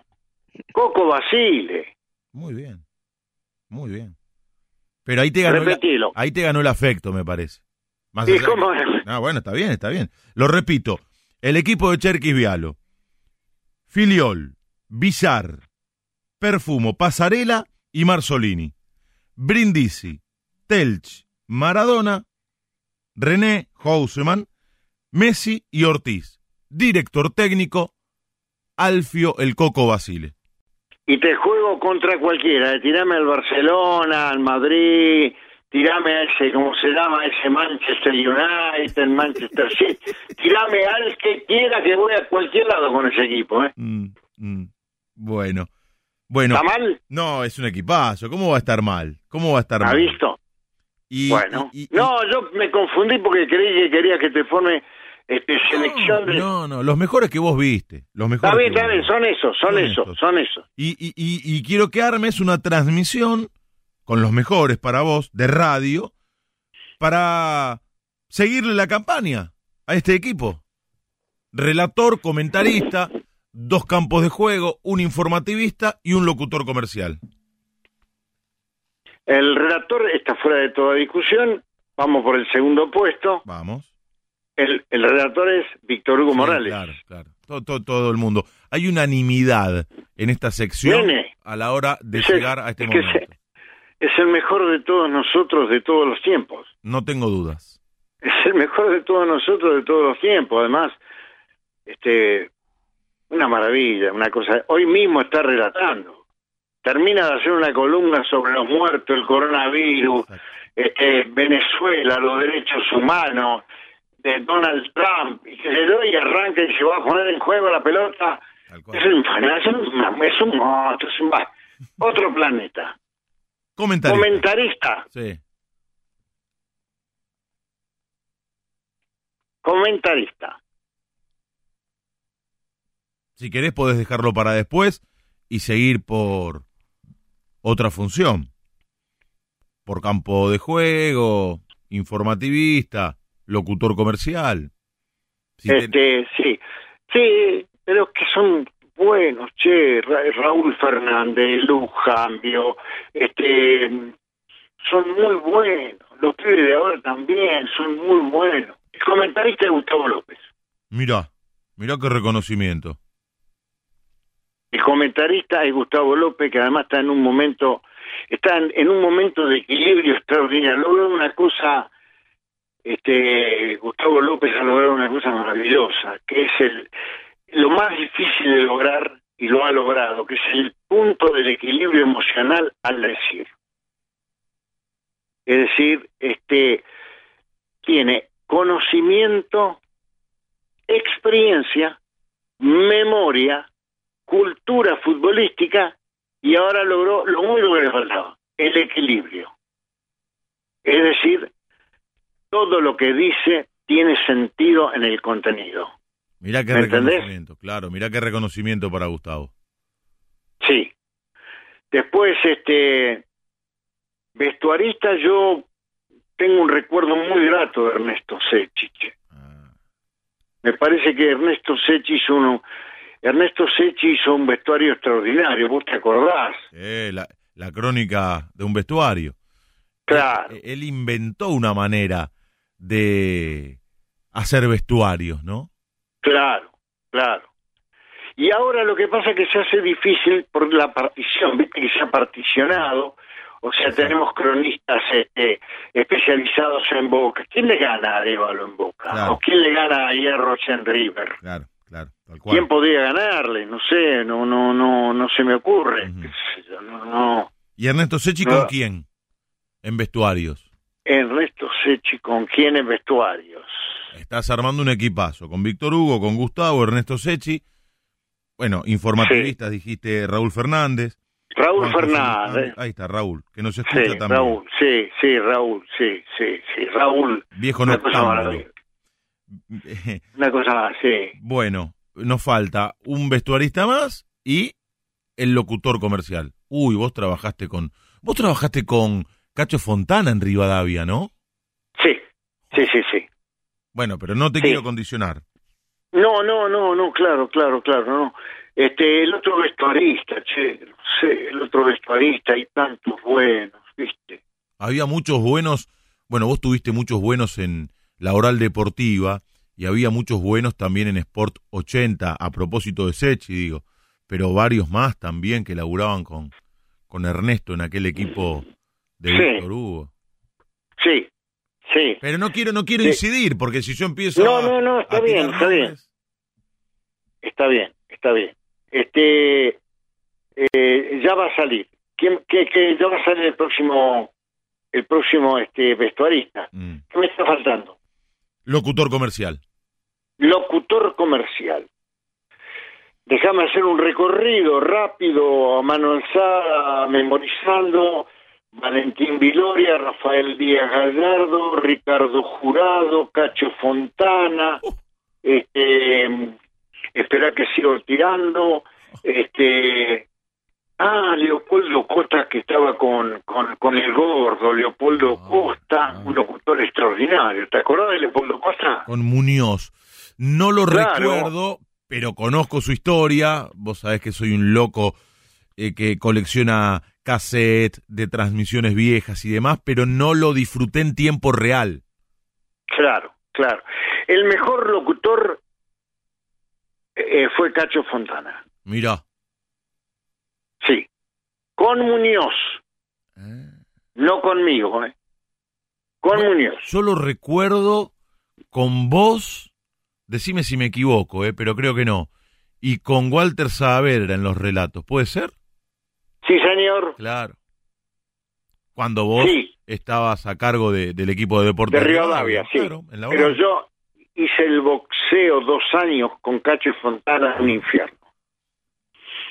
Fuimos a Japón a transmitir la pelea de Nicolino Loche con Paul Fuji. Uh. No sabés lo que era trabajar con Cacho, ¿eh? ¿Qué era? Poten- Y trabajar con Cacho era ser músico de una orquesta en la que cantaba Tony Bennett, qué sé yo. Oh, oh, oh. Oh, él te él te aportaba él te aportaba el registro de la voz tenías que ir arriba el locutor te llevaba ¿viste? mirá vos. y además el relator el relator era un relator formidable extraordinario lo recuerdo siempre con un gran cariño y una gran admiración que fue Osvaldo Cafarelli Claro. Claro. sí Osvaldo Cafarelli El suegro de y Walter. este perdón El suegro de Walter, de Walter Nelson, el el suegro de Walter Nelson sí sí que siempre lo este- recuerda con tanto cariño también. Sí, y yo te diría que el otro vestuarista está en un lote muy, pero muy difícil. Vienen cabeza a cabeza, dolor en el codo, entrar en la recta final, últimos 300 metros. ¿Viste? Vienen cabeza a cabeza. Yo Eh. te digo que si juega un partido de Boca, este, arriba lo me llena, y si juega River, el hierro me llena. Pero uno que hiciera aquellas transmisiones es lo que estamos buscando, ¿no? Eh, El que vos quieras. No necesariamente. Roberto Maidana. Mira, que mucha gente no lo tiene como vestuarista. Lo tiene más como conductor de noticiero, este, como, como movilero de la tele en los comienzos, pero fueron no- de, de- fueron de las tiene un ciclo largo en el periodismo deportivo los fines de semana Mirá. Mirá. com- compadeciendo con su condición de gran entrevistador Claro, sí, señor. gran notero de información general durante la semana en radio y en televisión Mirá vos. un hombre culto Oh. que además jerarquizó el vestuario Mirá vos. jerarquizó el vestuario.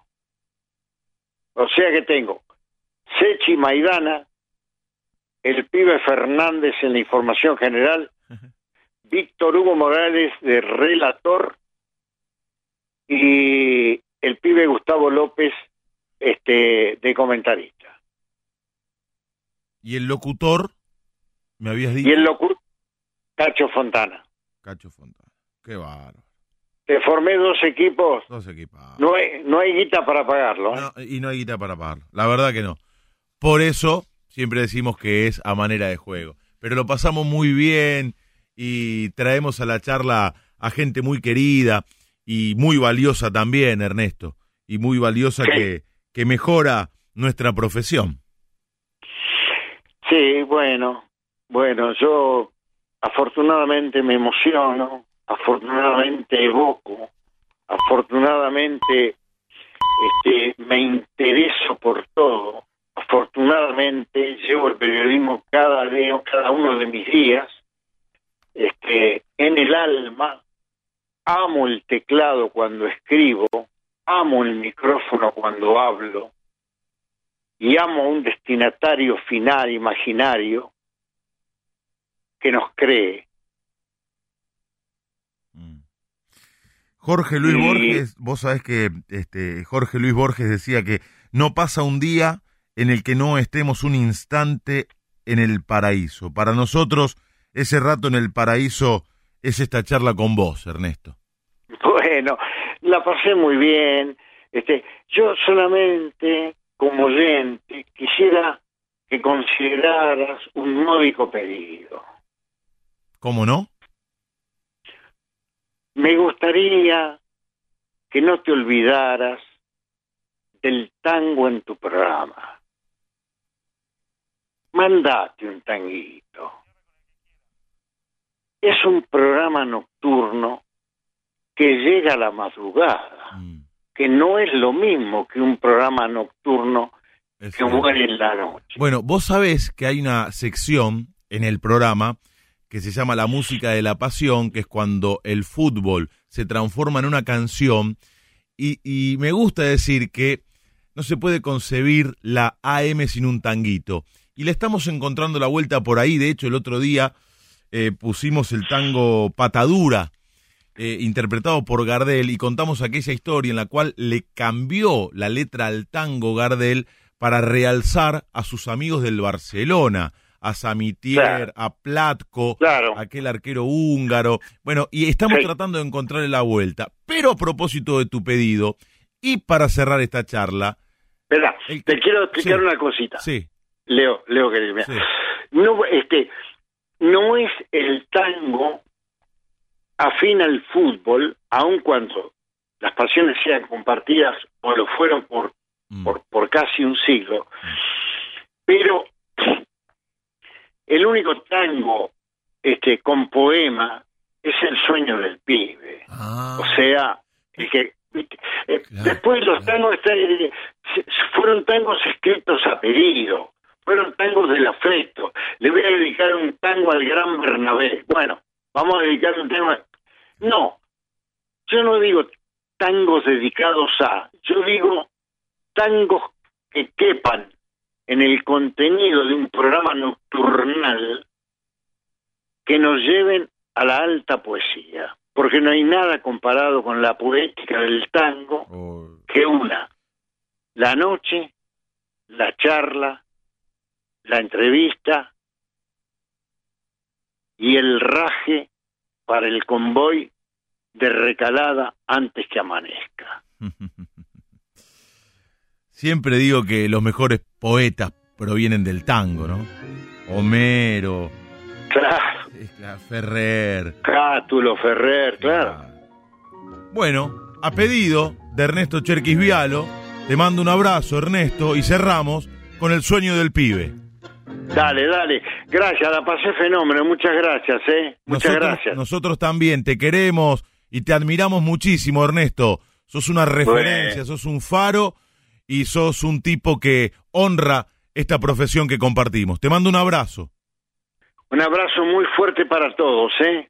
Gracias. Buenas noches. Ernesto Cherquis Vialo pasó por el cafecito con colegas de El Alargue de fin de semana. Y tiene razón Ernesto, en la AM no puede faltar un buen tango.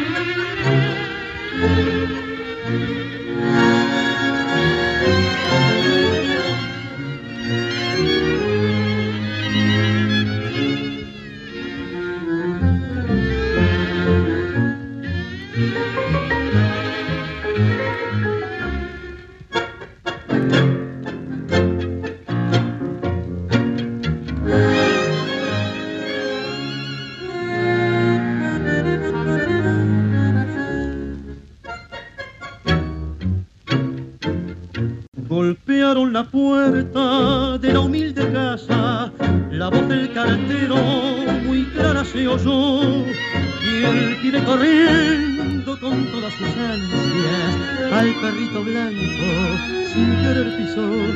Mamita, mamita se acercó gritando.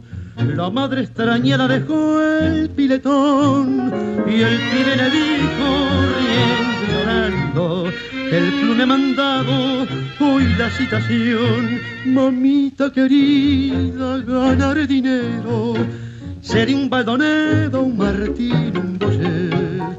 Dicen los muchachos de oeste argentino que tengo más tiro que el gran Bernabé. Vas a ver qué lindo cuando allá en la cancha mis goles aplaudan. Sería un triunfador jugar en la quinta, después en primera.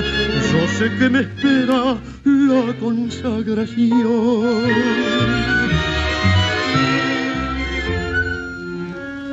Se durmió el muchacho y tuvo esa noche el sueño más lindo que pudo tener. El estadio lleno, glorioso domingo, por fin en primera lo iban a ver. Faltando un minuto, están cero a cero. Tomó la pelota sereno en su acción, gambeteando a todos, enfrentó al arquero y con fuerte tiro quebró el marcador.